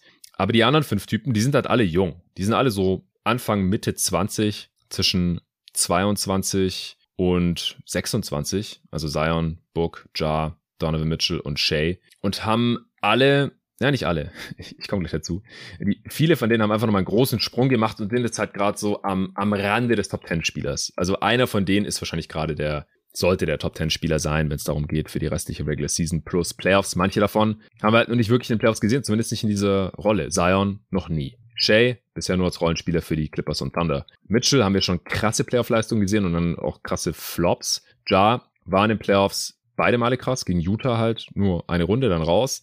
Letzte Saison war er gegen die Wolves ja nicht ganz auf dem Level der Regular Season und dann gegen die Warriors halt verletzt. Und da habe ich halt auch einfach Angst. Und er ist diese Regular Season schlechter als letzte, komme ich gleich zu. Mhm. Und dann Devin Booker, den hatte ich vor der Saison schon auf 11 und habe ihn einfach gelassen, weil er auch meine Erwartungen erfüllt. Also er ist nochmal besser geworden, offensiv. Ja. Defensiv ist er solide, kann easy der, der beste Spieler von einem, vom besten Regular Season Team sein und von einem Contender. Das, das haben wir schon gesehen. Ja, ich finde halt also am interessantesten zu besprechen, finde ich genau aus den Gründen, die du gerade genannt hast, denn keiner von denen, die du jetzt genannt hast, also weder Booker noch Jar, haben für mich jetzt irgendwie groß was geändert im Vergleich zu dem, wie ich sie mhm. vor der Saison eingeschätzt hätte. Deshalb fände ich eigentlich Zion jetzt hier nochmal spannend, weil wir es bei dem ja noch mehr projiziert haben, weil wir den halt eben schon länger nicht mehr richtig haben spielen sehen und äh, das jetzt eben tun in, in, in, diesem, in, in dieser Saison wieder. Mhm. Ich habe ihn auf zwölf übrigens, ähm, Zion, mhm. und also auch nochmal zwei hochgeschoben. Ich möchte aber mit Kritik beim Anfang. Ähm, okay. Da hatte ich mich mit Torben auch mal ähm, ausführlich drüber unterhalten. Ein Spieler wie Zion, der so effizient ist und so unstoppable, nimmt für meinen Geschmack zu wenig Würfe. Ja. So, das ist jetzt wahrscheinlich kein Hot Take an der Stelle, aber dieses in Schönheit sterben ist bei ihm natürlich nicht irgendwie auf einem Level wie, wie bei Chris Paul oder, oder Steve Nash, irgendwie so vom, vom Spielertyp ja auch ganz anders. Aber ähm, ich sehe es bei ihm schon als Gefahr, dass er irgendwie so eingesetzt wird, dass er halt eben nicht diese unaufhaltsame Dampframme wird, denn eigentlich müsste er vom Volumen locker auf Jannis Niveau kommen. Sowohl was die Abschlüsse anbetrifft, als auch von, von der Art der Abschlüsse, die er nimmt. Und das mhm. finde ich ein bisschen schade. Da will ich ihm jetzt als Spieler überhaupt keine Vorwürfe machen, um ehrlich zu sein. Das ist ja, ja genau. eben nicht so, als würde er Würfe verweigern oder so. Gar nicht. Er nimmt ja eigentlich schon alles, was er kriegt, mehr oder weniger. Aber da sollte man tatsächlich mal ein bisschen äh, an den Coaching-Staff appellieren und mal dafür sorgen, dass ein Zion mal ganz fix bitte 30 Punkte im Schnitt auflegt. Denn äh, das wäre sowas von drin. Denn die Effizienz und die Undeniability, die er mitbringt, ist in der Kombination so knallhart, dass ich halt einfach kein Argument dafür sehe, warum der nicht Richtung Topscorer der Liga geht eigentlich. Ja, genau. Also er sollte eigentlich die 30%-Marke bei der Usage locker knacken. Tut er ja. nicht. Und das ist schade. Also er ist mehr Playmaker. Wir sehen mehr Point Zion, als wir das unter Stan Van Gundy vorletzte Saison gesehen hatten. Und ansonsten ist er eigentlich ziemlich genau auf dem Niveau, was wir da schon gesehen haben. Und da hatte ich mir schon am Ende im All-NBA Second Team und so. Und haben ja auch, glaube ich, hier im Pod schon gesagt, so, wenn er das wieder bringt, wenn er zurückkommt, dann kann der die Top 10 knacken und er war diese Saison bisher nur nicht besonders viel verletzt. Klar, es schwingt immer mit bei ihm ein Spieler, der gerade erst eine Saison ausgefallen ist, äh, wegen der Fußverletzung und dann hat er auch schon was am Knie gehabt und so. Und er ist für mich immer noch nicht wieder ganz auf dem athletischen Level wie am College und wahrscheinlich werden wir es leider auch nie wieder sehen. Aber er ist trotzdem halt so unstoppable, wieder mit riesigem Abstand die meisten Layups der Liga und das, ich sag's ja im Pod immer wieder, liegt nicht daran, dass er jetzt nicht dankt oder so. Er hatte auch schon 38 Dunks diese Saison, das sind 12 Prozent seiner Field Goal Attempts. Das Ding ist, er nimmt fast nur Würfe am, am Ring oder in der Zone und das kann halt kein Mensch verhindern. Also er nimmt halt noch weniger Jump Shots als jetzt Janis ist dann noch einseitiger. Ich bin sehr gespannt, wie das in den Playoffs dann funktioniert oder vielleicht auch nicht, ja. gegen ihn zu schemen. Er zieht natürlich unglaublich viele Fouls und trifft die solide mit 71 Prozent. Auch das ist halt wieder auf dem Level, wo man es bei Janis ganz gern hätte. 122 Offensivrating ist so wie vor zwei Jahren, als er gezockt hat. Also defensiv finde ich ihn halt vor allem besser als vor zwei Jahren noch. Und auch ja. besser als zu Saisonbeginn. Also da hat er wirklich einen Schritt nach vorne gemacht, da overperformt die Pelicans sowieso oder die outperformen die ganzen Erwartungen mit diesem Spielerpersonal, auch weil die Gegner drei nicht so gut treffen. Da haben sie also noch ein bisschen Glück, aber ich glaube, die, die sind da einfach insgesamt besser. Zion rotiert auch besser, macht da auch mehr aus seinen athletischen Fähigkeiten, antizipiert er zum Beispiel auch ganz gut Steals und dann durch seine Leaping Ability und so, dann fische die oft einfach irgendwie aus der Luft oder äh, flasht er halt so in die, in die Passing Lanes und dann, dann hat er auf einmal halt den Pass abgefangen, weil er hat jetzt nicht super lange Arme oder ist jetzt nicht besonders groß und kann halt so dann halt seine Vorteile draus schlagen. Aber ja, für die, also dass ich jetzt ihn hier sicher in seinem eigenen Tier hätte, auf Platz 10 oder so, oder sogar irgendwie an Jokic vorbeigeschoben, also da will ich es halt erstmal gerne noch in den Playoffs sehen und dass er halt auch ja, defensiv nicht abused werden kann. Das, der Vorteil ist halt, du kannst halt Zion viel besser gegen den Wing stellen als jetzt Jokic das funktioniert einfach besser und dann kannst du dem Zion einfach immer einen echten Big oder einen Protector spielen lassen und es funktioniert im Jokic halt nicht. Und offensiv möchte ich halt auch noch ganz gern sehen, wie es funktioniert, ohne dass er Jumpshots nimmt eigentlich. Also ich glaube, er hat schon Touch und kann das machen, aber in der Regular Season bisher einfach nicht nötig. er kommt halt jedes Mal zum Ring. Mittlerweile auch nicht nur über links, sondern äh, hat auch da jetzt schon Finishes über rechts seinem Arsenal hinzugefügt. Also da, da fehlt mir einfach noch ein bisschen die Bestätigung. Also Zion hat halt gerade mal 100 Spiele gemacht in der NBA. 110 jetzt. Ja, deswegen, ja, und Playoffs muss man halt sehen. Ja, genau. Das, also ist, das, das ist der einzige Grund. Ist, also ja. Regular Season, klar, man müsste ihn jetzt vor LeBron, vor Kawhi äh, schieben. Gar keine Frage. Also Regular Season ja. Top 10 Spieler ist er wahrscheinlich schon. Ja. Also ganz, ganz klar. Ich habe ihn ja, wie gesagt, schon auf 10, aber es ist diskutabel. Ja, finde ich auch. Also der ist in der Defense sieht er okay aus, ist nochmal ein besserer Ballhändler geworden und vorne mhm. bringt er eigentlich genau das, was ich mir erhofft habe, nur halt eben mit den Abstrichen, die ich gerade genannt habe. Deshalb für, für mich auch Regular Season Top 10, bevor ich ihn da in die auch insgesamt reinpacke, also eben auch in diesem Ranking, äh, würde ich halt gerne mal geile Playoffs von ihm sehen. Ja, 25, 7 und 5 legt er auf. Wen hattest du jetzt auf 10? Äh, mein, äh, mein Noble Pick AD. Ah ja, stimmt, genau. Schon wieder verdrängt. Äh, auf 11 hast du wen dann vor Zion? Auf 11 hatte ich äh, Booker. Uh, nice. Genau. Und auf äh, 12 Zion. Und auf 13 Jar. Okay, dann kommen wir gleich zu Book versus Jar. Äh, noch kurz, Jokic haben wir vorhin nicht die totalen Stats rausgehauen. Der macht auch 25 Punkte im Schnitt wie Zion. Also sind halt Scorer halt auch weit weg von diesem 30-Punkte-Level, wo wir halt sieben Spieler gerade haben. Also KD macht 30 Punkte im Schnitt und es gibt sechs, die mehr machen. Das ist einfach nur krank, aber ja. Ähm, 11 Rebounds macht Jokic noch und 9,4 Assists. Also Jokic liegt 25, 11 und über 9 auf. Also der kann halt ein Triple-Double im Schnitt machen als Center. äh, könnte passieren, wenn er, wenn er noch oft genug die, die 10 Assists knackt. Nicht, dass es einen Wert an sich hätte, aber Jokic ist halt der beste Passer der Liga. Ich glaube, das äh, können wir jetzt aber mal so als etabliert hier äh, raushauen. Ja, Ben Taylor hat gerade den Case gemacht, dass er der beste Passer all-time ist. Mm. Positionsübergreifend. Ja, und, und wenn, wenn so ein Take jemand rausfeuern kann, dann ist es Ben Taylor. Ähm, ich habe das YouTube-Video noch nicht gesehen, muss ich mir mal anschauen. 132 Offensivrating Jokic. Ja, okay. Ähm, Book. Ja, also ich habe hier im Pod, glaube ich, schon oft genug auch über seine Saison gesprochen. Er hat eigentlich genau die Entwicklung genommen, also sich ein bisschen verbessert in den Aspekten, die mir letzte Saison ein bisschen gefehlt haben. Macht 27 Punkte im Schnitt, 5 Rebounds, fast 6 Assists, hat auch immer wieder diese krassen, krassen Scoring-Explosionen, äh, wo er weit über 50 Punkte macht, dieses auch schon zweimal gegen die Bulls und gegen die Pelicans. Geilerer Mix aus äh, Drives und Finishes am Ring und Freiwürfe ziehen und, und Dreier nehmen als noch letzte Saison. Als Playmaker nochmal ein bisschen weiterentwickelt ähm, und auch diverse Career Highs im Offensivrating, im äh, Punkte auf 100 Possessions. Wie gesagt, defensiv solide. Also er erfüllt hier meine Erwartungen. Könnte man vielleicht als zehn besten Spieler sehen. Hm. Für mich ein klarer All-NBA. Guard auch, ja, wenn man so will. Und ich, ich habe jetzt hier auf 11. Also ich glaube, wenn solange Zion fit ist, ist der einfach auch nochmal an den mehr undeniable. Und wie gesagt, möchte ich gerne noch in Playoffs sehen, dass er da auf dem Niveau agieren kann, auf dem Booker halt schon war, äh, die letzten zwei Jahre. Aber das war dann halt in diesem Tier immer so ein bisschen die Frage für mich als, als Suns und Booker-Fan. Hätte ich jetzt lieber Booker oder diesen Dude? Und Zion war der einzige, wo ich dann gesagt habe, ja, im Zweifel hätte ich glaube ich lieber Zion, einfach wegen der potenziellen Undeniability bis tief in die Playoffs.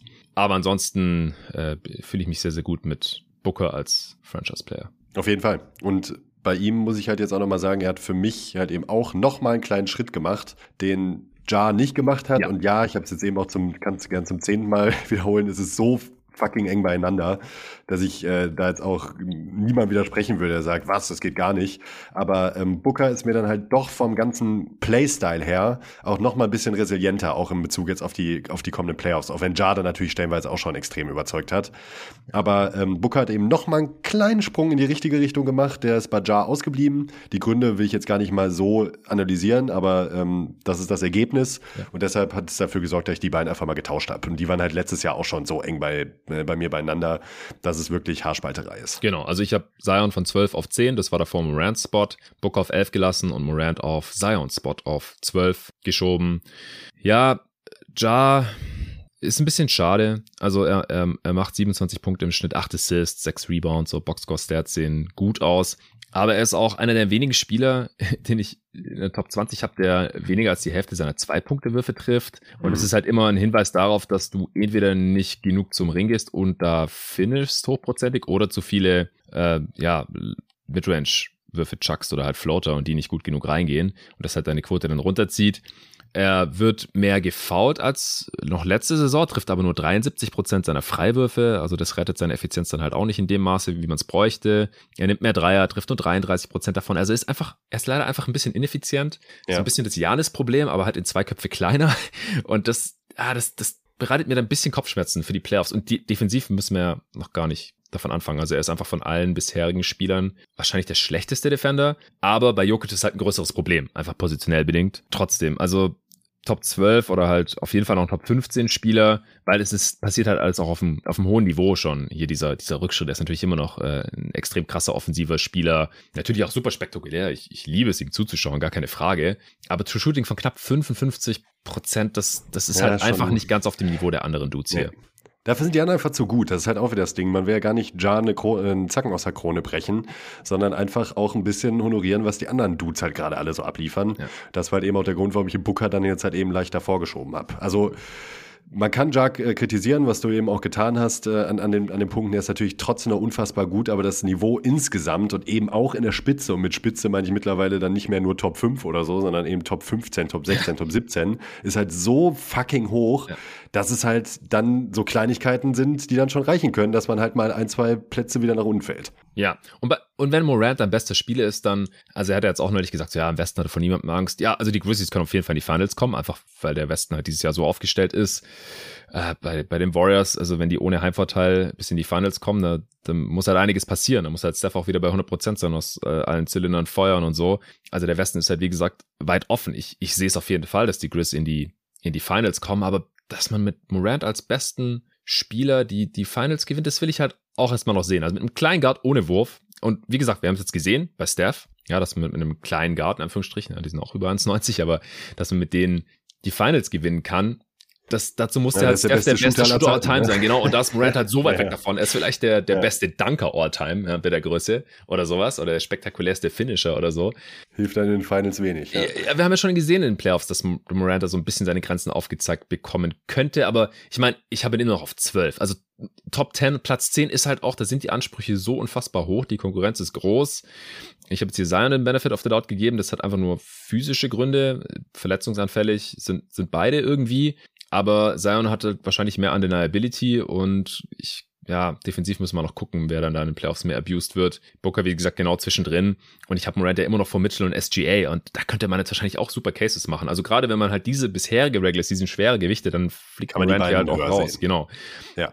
Aber ich habe ihn noch vor Dawn, obwohl der ein Career High in allen Belangen hat, äh, was Scoring angeht vor allem. Also Points per Game, alle Quoten, 63% True Shooting, das ist halt auch echt deutlich besser als Jar. 120er Offensivrating und die Defense ist auch endlich mhm. verbessert. Legt 29 Punkte, also knapp außerhalb des 30 Points per Game Clubs äh, auf. Vier Rebounds, fünf Assists. Äh, die, die Cavs hatten jetzt teilweise die beste Defense der Liga äh, mit, mit ihm auf dem Feld. Ähm, also nicht, weil er spielt oder sowas, aber es ist halt möglich mit ihm. Also ich, ich, ich weiß halt nicht, was wir in den Playoffs sehen werden. Letzte Saison war peinlich, ehrlich gesagt. Ja, offensichtlich ja. die Jünger keinen Bock mehr auf Utah gehabt. Hat er neulich jetzt auch gesagt, so, ja, Utah fiel es ihm oft schwer, weil äh, die Fans so, ja, diskriminierend waren, rassistisch und so und dann für die alles zu geben.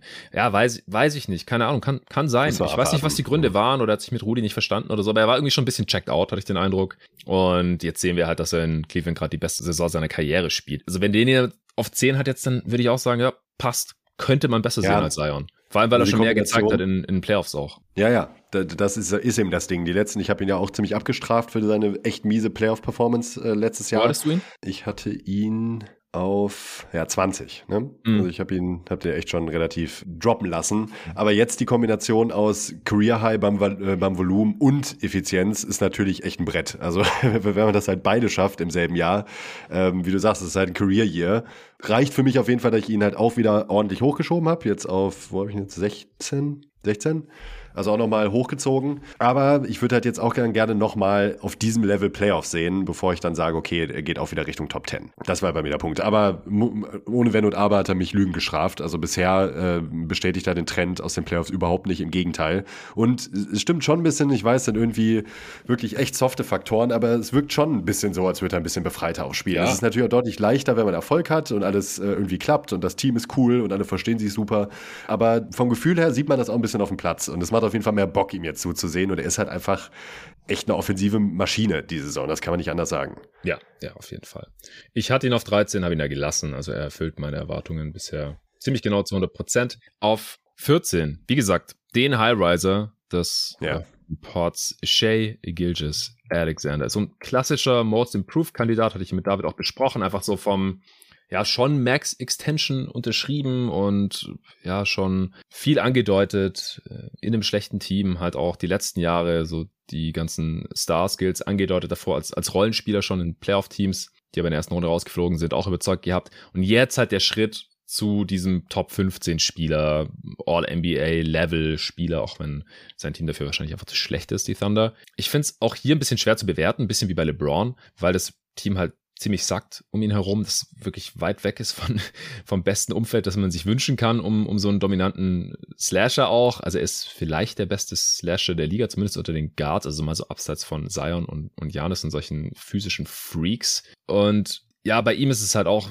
so ähnlich wie bei Zion, dass ich es gerne erstmal einmal in der Rolle in den Playoffs gesehen hätte, weil sein Pull-Up-Shooting ist halt auch relativ streaky gewesen die letzten Jahre, gerade von drei. Dieser nimmt auch weniger Dreier. Midrange-Game dafür ja nahezu unguardable, macht 32 Punkte pro Spiel, die zweitmeisten der Liga. Nee, die drittmeisten, sorry, hinter Embiid, den ich ja vorhin schon erwähnt habe, und eben Luka Doncic. Also 31,6, aber wenn ihr diesen Pod hört, sind schon wieder drei Spiele gemacht oder sowas. Also die drittmeisten Spie äh, Punkte pro Spiel gerade vor Janis, Tatum, Curry, Durant. Und das, also das hätte ich vorher so einfach nicht erwartet. Wie gesagt, nee, ich, ich habe hab schon zur äh, optimistischeren Hälfte im Voting Panel für unsere Top 30 gehört, offensichtlich, weil ich hatte ihn in den Top 30 immerhin und ist auch nicht gerade so auf 30, sondern auf 26, aber das, das übertrifft nochmal alle Erwartungen. 5 Rebounds, 6 Assists ja. und wieder bessere Defense. Also, wenn er das halt halbwegs bestätigen kann in den Playoffs, dann ist er ganz klar in den Top 15 und vielleicht dann der Spieler, der auf 10 landen würde. Ja, also Richtung Top 10 würde ich ihn wenn er das in den Playoffs zeigen kann, auf jeden Fall schieben. Mhm. Äh, denn ich finde bei ihm jetzt schon auch so heftig diese, diese Abgeklärtheit. Also ich finde sein Skillset und generell sein, sein, sein Spiel ist auch wie gemacht für die Playoffs eigentlich.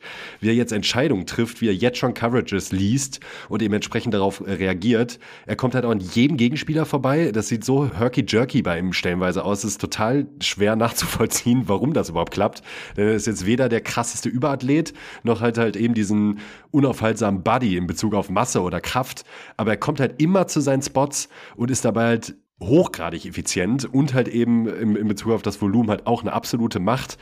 Ähm, wenn er ansatzweise dieses Niveau irgendwie in die Playoffs übertragen kann und dann mal eine Serie vernünftig spielen kann, selbst, selbst wenn die Thunder verlieren sollten, ähm, das wäre jetzt gar nicht mal der Punkt. Ich würde es einfach mal gerne in der Form in den Playoffs sehen von ihm individuell. Dann äh, geht er Richtung Top 10. Weil also so viel besser Basketball spielen als SGA das dieses Jahr macht, kann man eigentlich nicht. Ja, gut, dann sind wir uns da auch einig. Äh, wo hattest du ihn jetzt? Jetzt auf 15. Okay. Ja, ich Und ich hatte ihn auf 29. Also mhm. halt auch ein ja. krasser Jump. Okay, ja. ich von 26 auf 14.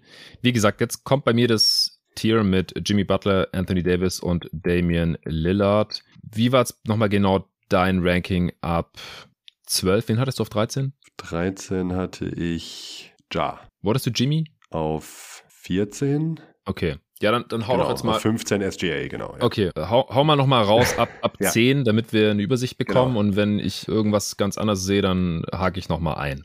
Genau, ich hatte AD, Booker, Ja, Zion, Butler, SGA, Mitchell, Lillard, George.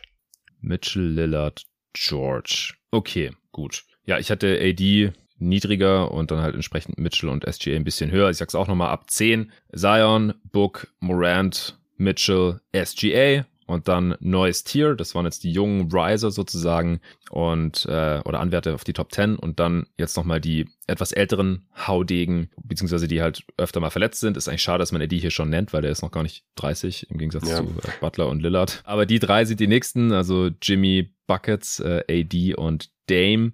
Das sind die Plätze 15, 16, 17 bei mir. Und dann kommt bei mir nochmal ein neues Tier. Und das sind bei mir die, ja, wahrscheinlich als zweite Option besser aufgehobenen mhm. Two-Way-Spieler. Ja, es ist schwierig, jetzt alle in eine Schublade zu quetschen, aber da sind bei mir Pascal Siakam drin der von 22 ja, der auf 18 ist. Ja, 22 war schon relativ hoch. Ich glaube, manche nicht mal in der Top 30.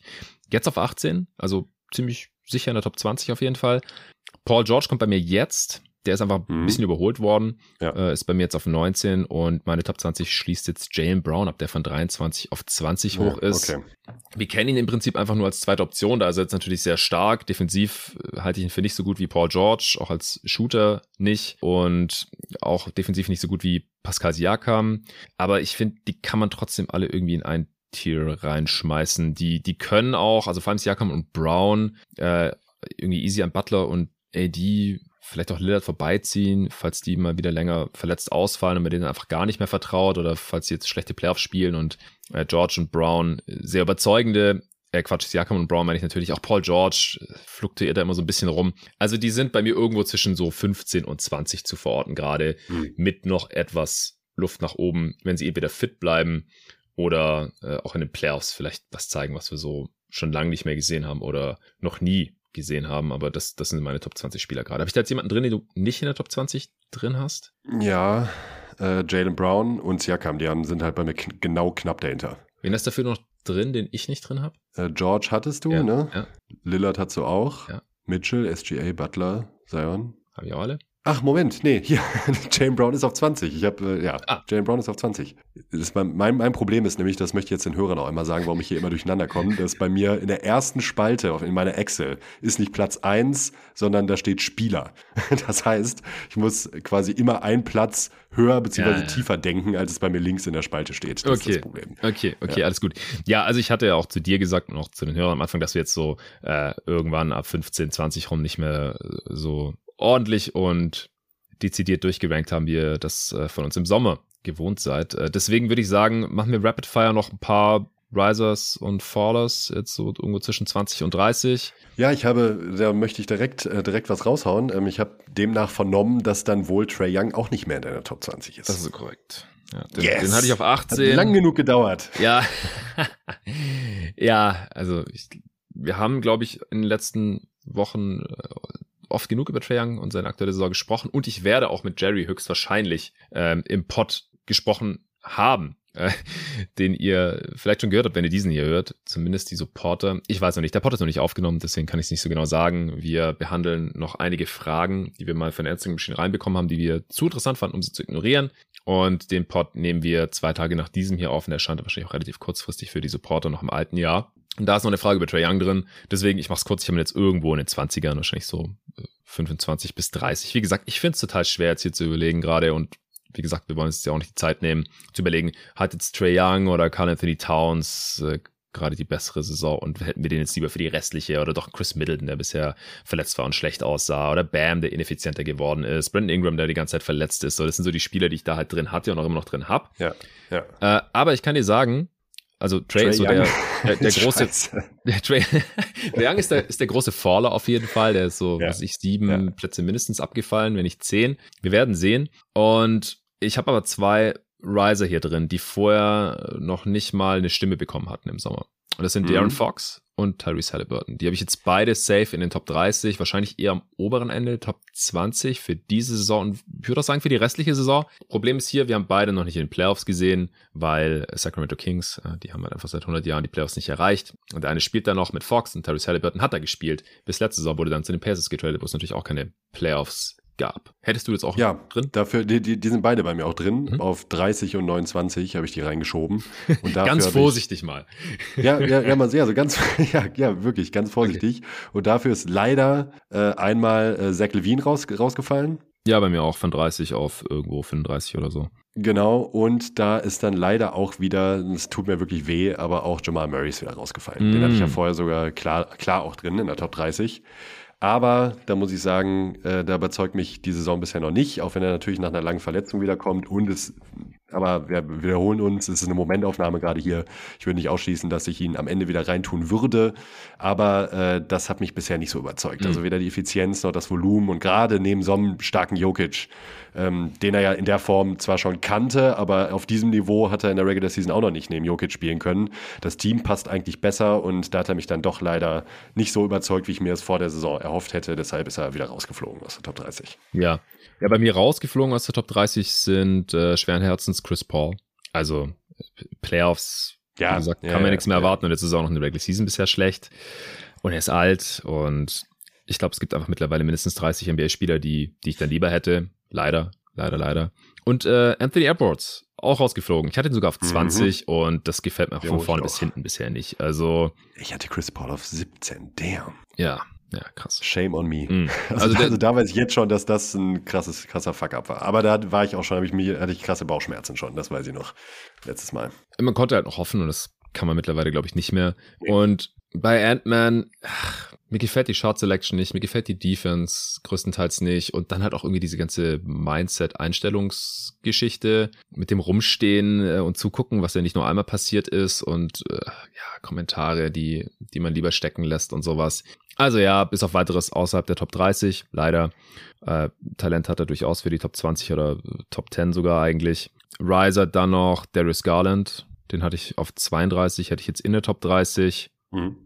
Und ja, ich glaube, so außerhalb der Top 30 müssen wir jetzt nicht großartig drüber sprechen. Also bei mir ist Jamal Murray interessanterweise näher an die Top 30 gerückt, weil ich hatte den relativ weit außerhalb nach der Verletzung. Evan Mobley hätte ich jetzt auch näher an der Top 30, vielleicht sogar knapp drin, auch wenn das eher an der Defense liegt. Aber ja, da, da will ich jetzt einfach noch nicht so sehr reagieren und äh, nee, wie gesagt, Trae Young erstmal drin lassen. Überlegen. Ja, James Harden ist von Top 20 äh, so außerhalb Top 20 gerutscht, aber auch nur knapp außerhalb. Der trifft halt seine Zweier auch überhaupt nicht mehr. Äh, immer noch guter Playmaker, aber im Scoring, Scoring-Gefahr ist schon deutlich nach unten gegangen. Scheinbar offensichtlich mittlerweile auch verletzungsanfällig, was er früher nicht war. Ja, und bei, auch bei, bei Towns will ich noch nicht überreagieren, hatte ich ja vorhin schon erwähnt. Bam, Middleton, die hatte ich alle noch in der Top 30 und das äh, ist mir jetzt noch zu früh, um da zu reagieren und dann, dann öffnet sich das Feld ja auch. Also ob man jetzt jemanden auf 28 oder 38 hat, pff, also das, das kommt dann schon sehr auf die Gewichtung an. Regular Season versus Playoffs, die ja. Saison versus die vorige gesamte Karriere, jetzt gerade verletzt versus sonst immer, was er gezeigt hat, wenn die Person fit war. Also ich hätte jetzt, glaube ich, hier niemanden, den ich noch unbedingt erwähnen müsste, weil er deutlich weiter oben oder weiter unten ist als vorher. Du?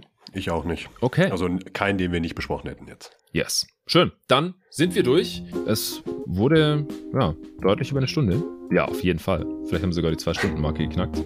Wir werden sehen am Ende, wenn wir das Ding zusammengeschnitten haben, beziehungsweise wenn der Linus das äh, für mich gemacht hat. Denn wenn ihr diesen Podcast hier hört, dann bin ich gerade im Ausland, im äh, Libanon, im Herkunftsland äh, meiner Frau, beziehungsweise dem Herkunftsland ihrer äh, Familie. Da sind wir für zwei Wochen.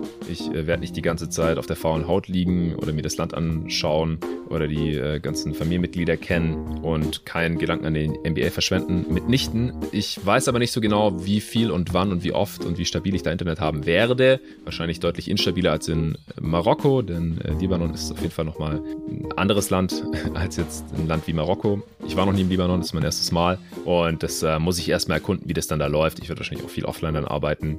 Vor allem Aufnahmen kann ich halt schwer ansetzen, weil ich nicht weiß, ob ich es einhalten kann.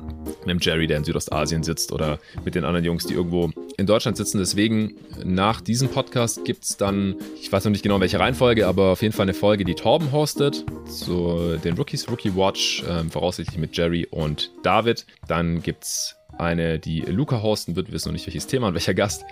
Äh, und dann in der folgenden Woche gibt es nochmal eine mit Luca. Wie gesagt, die hier, die war jetzt pre-recorded vom 27.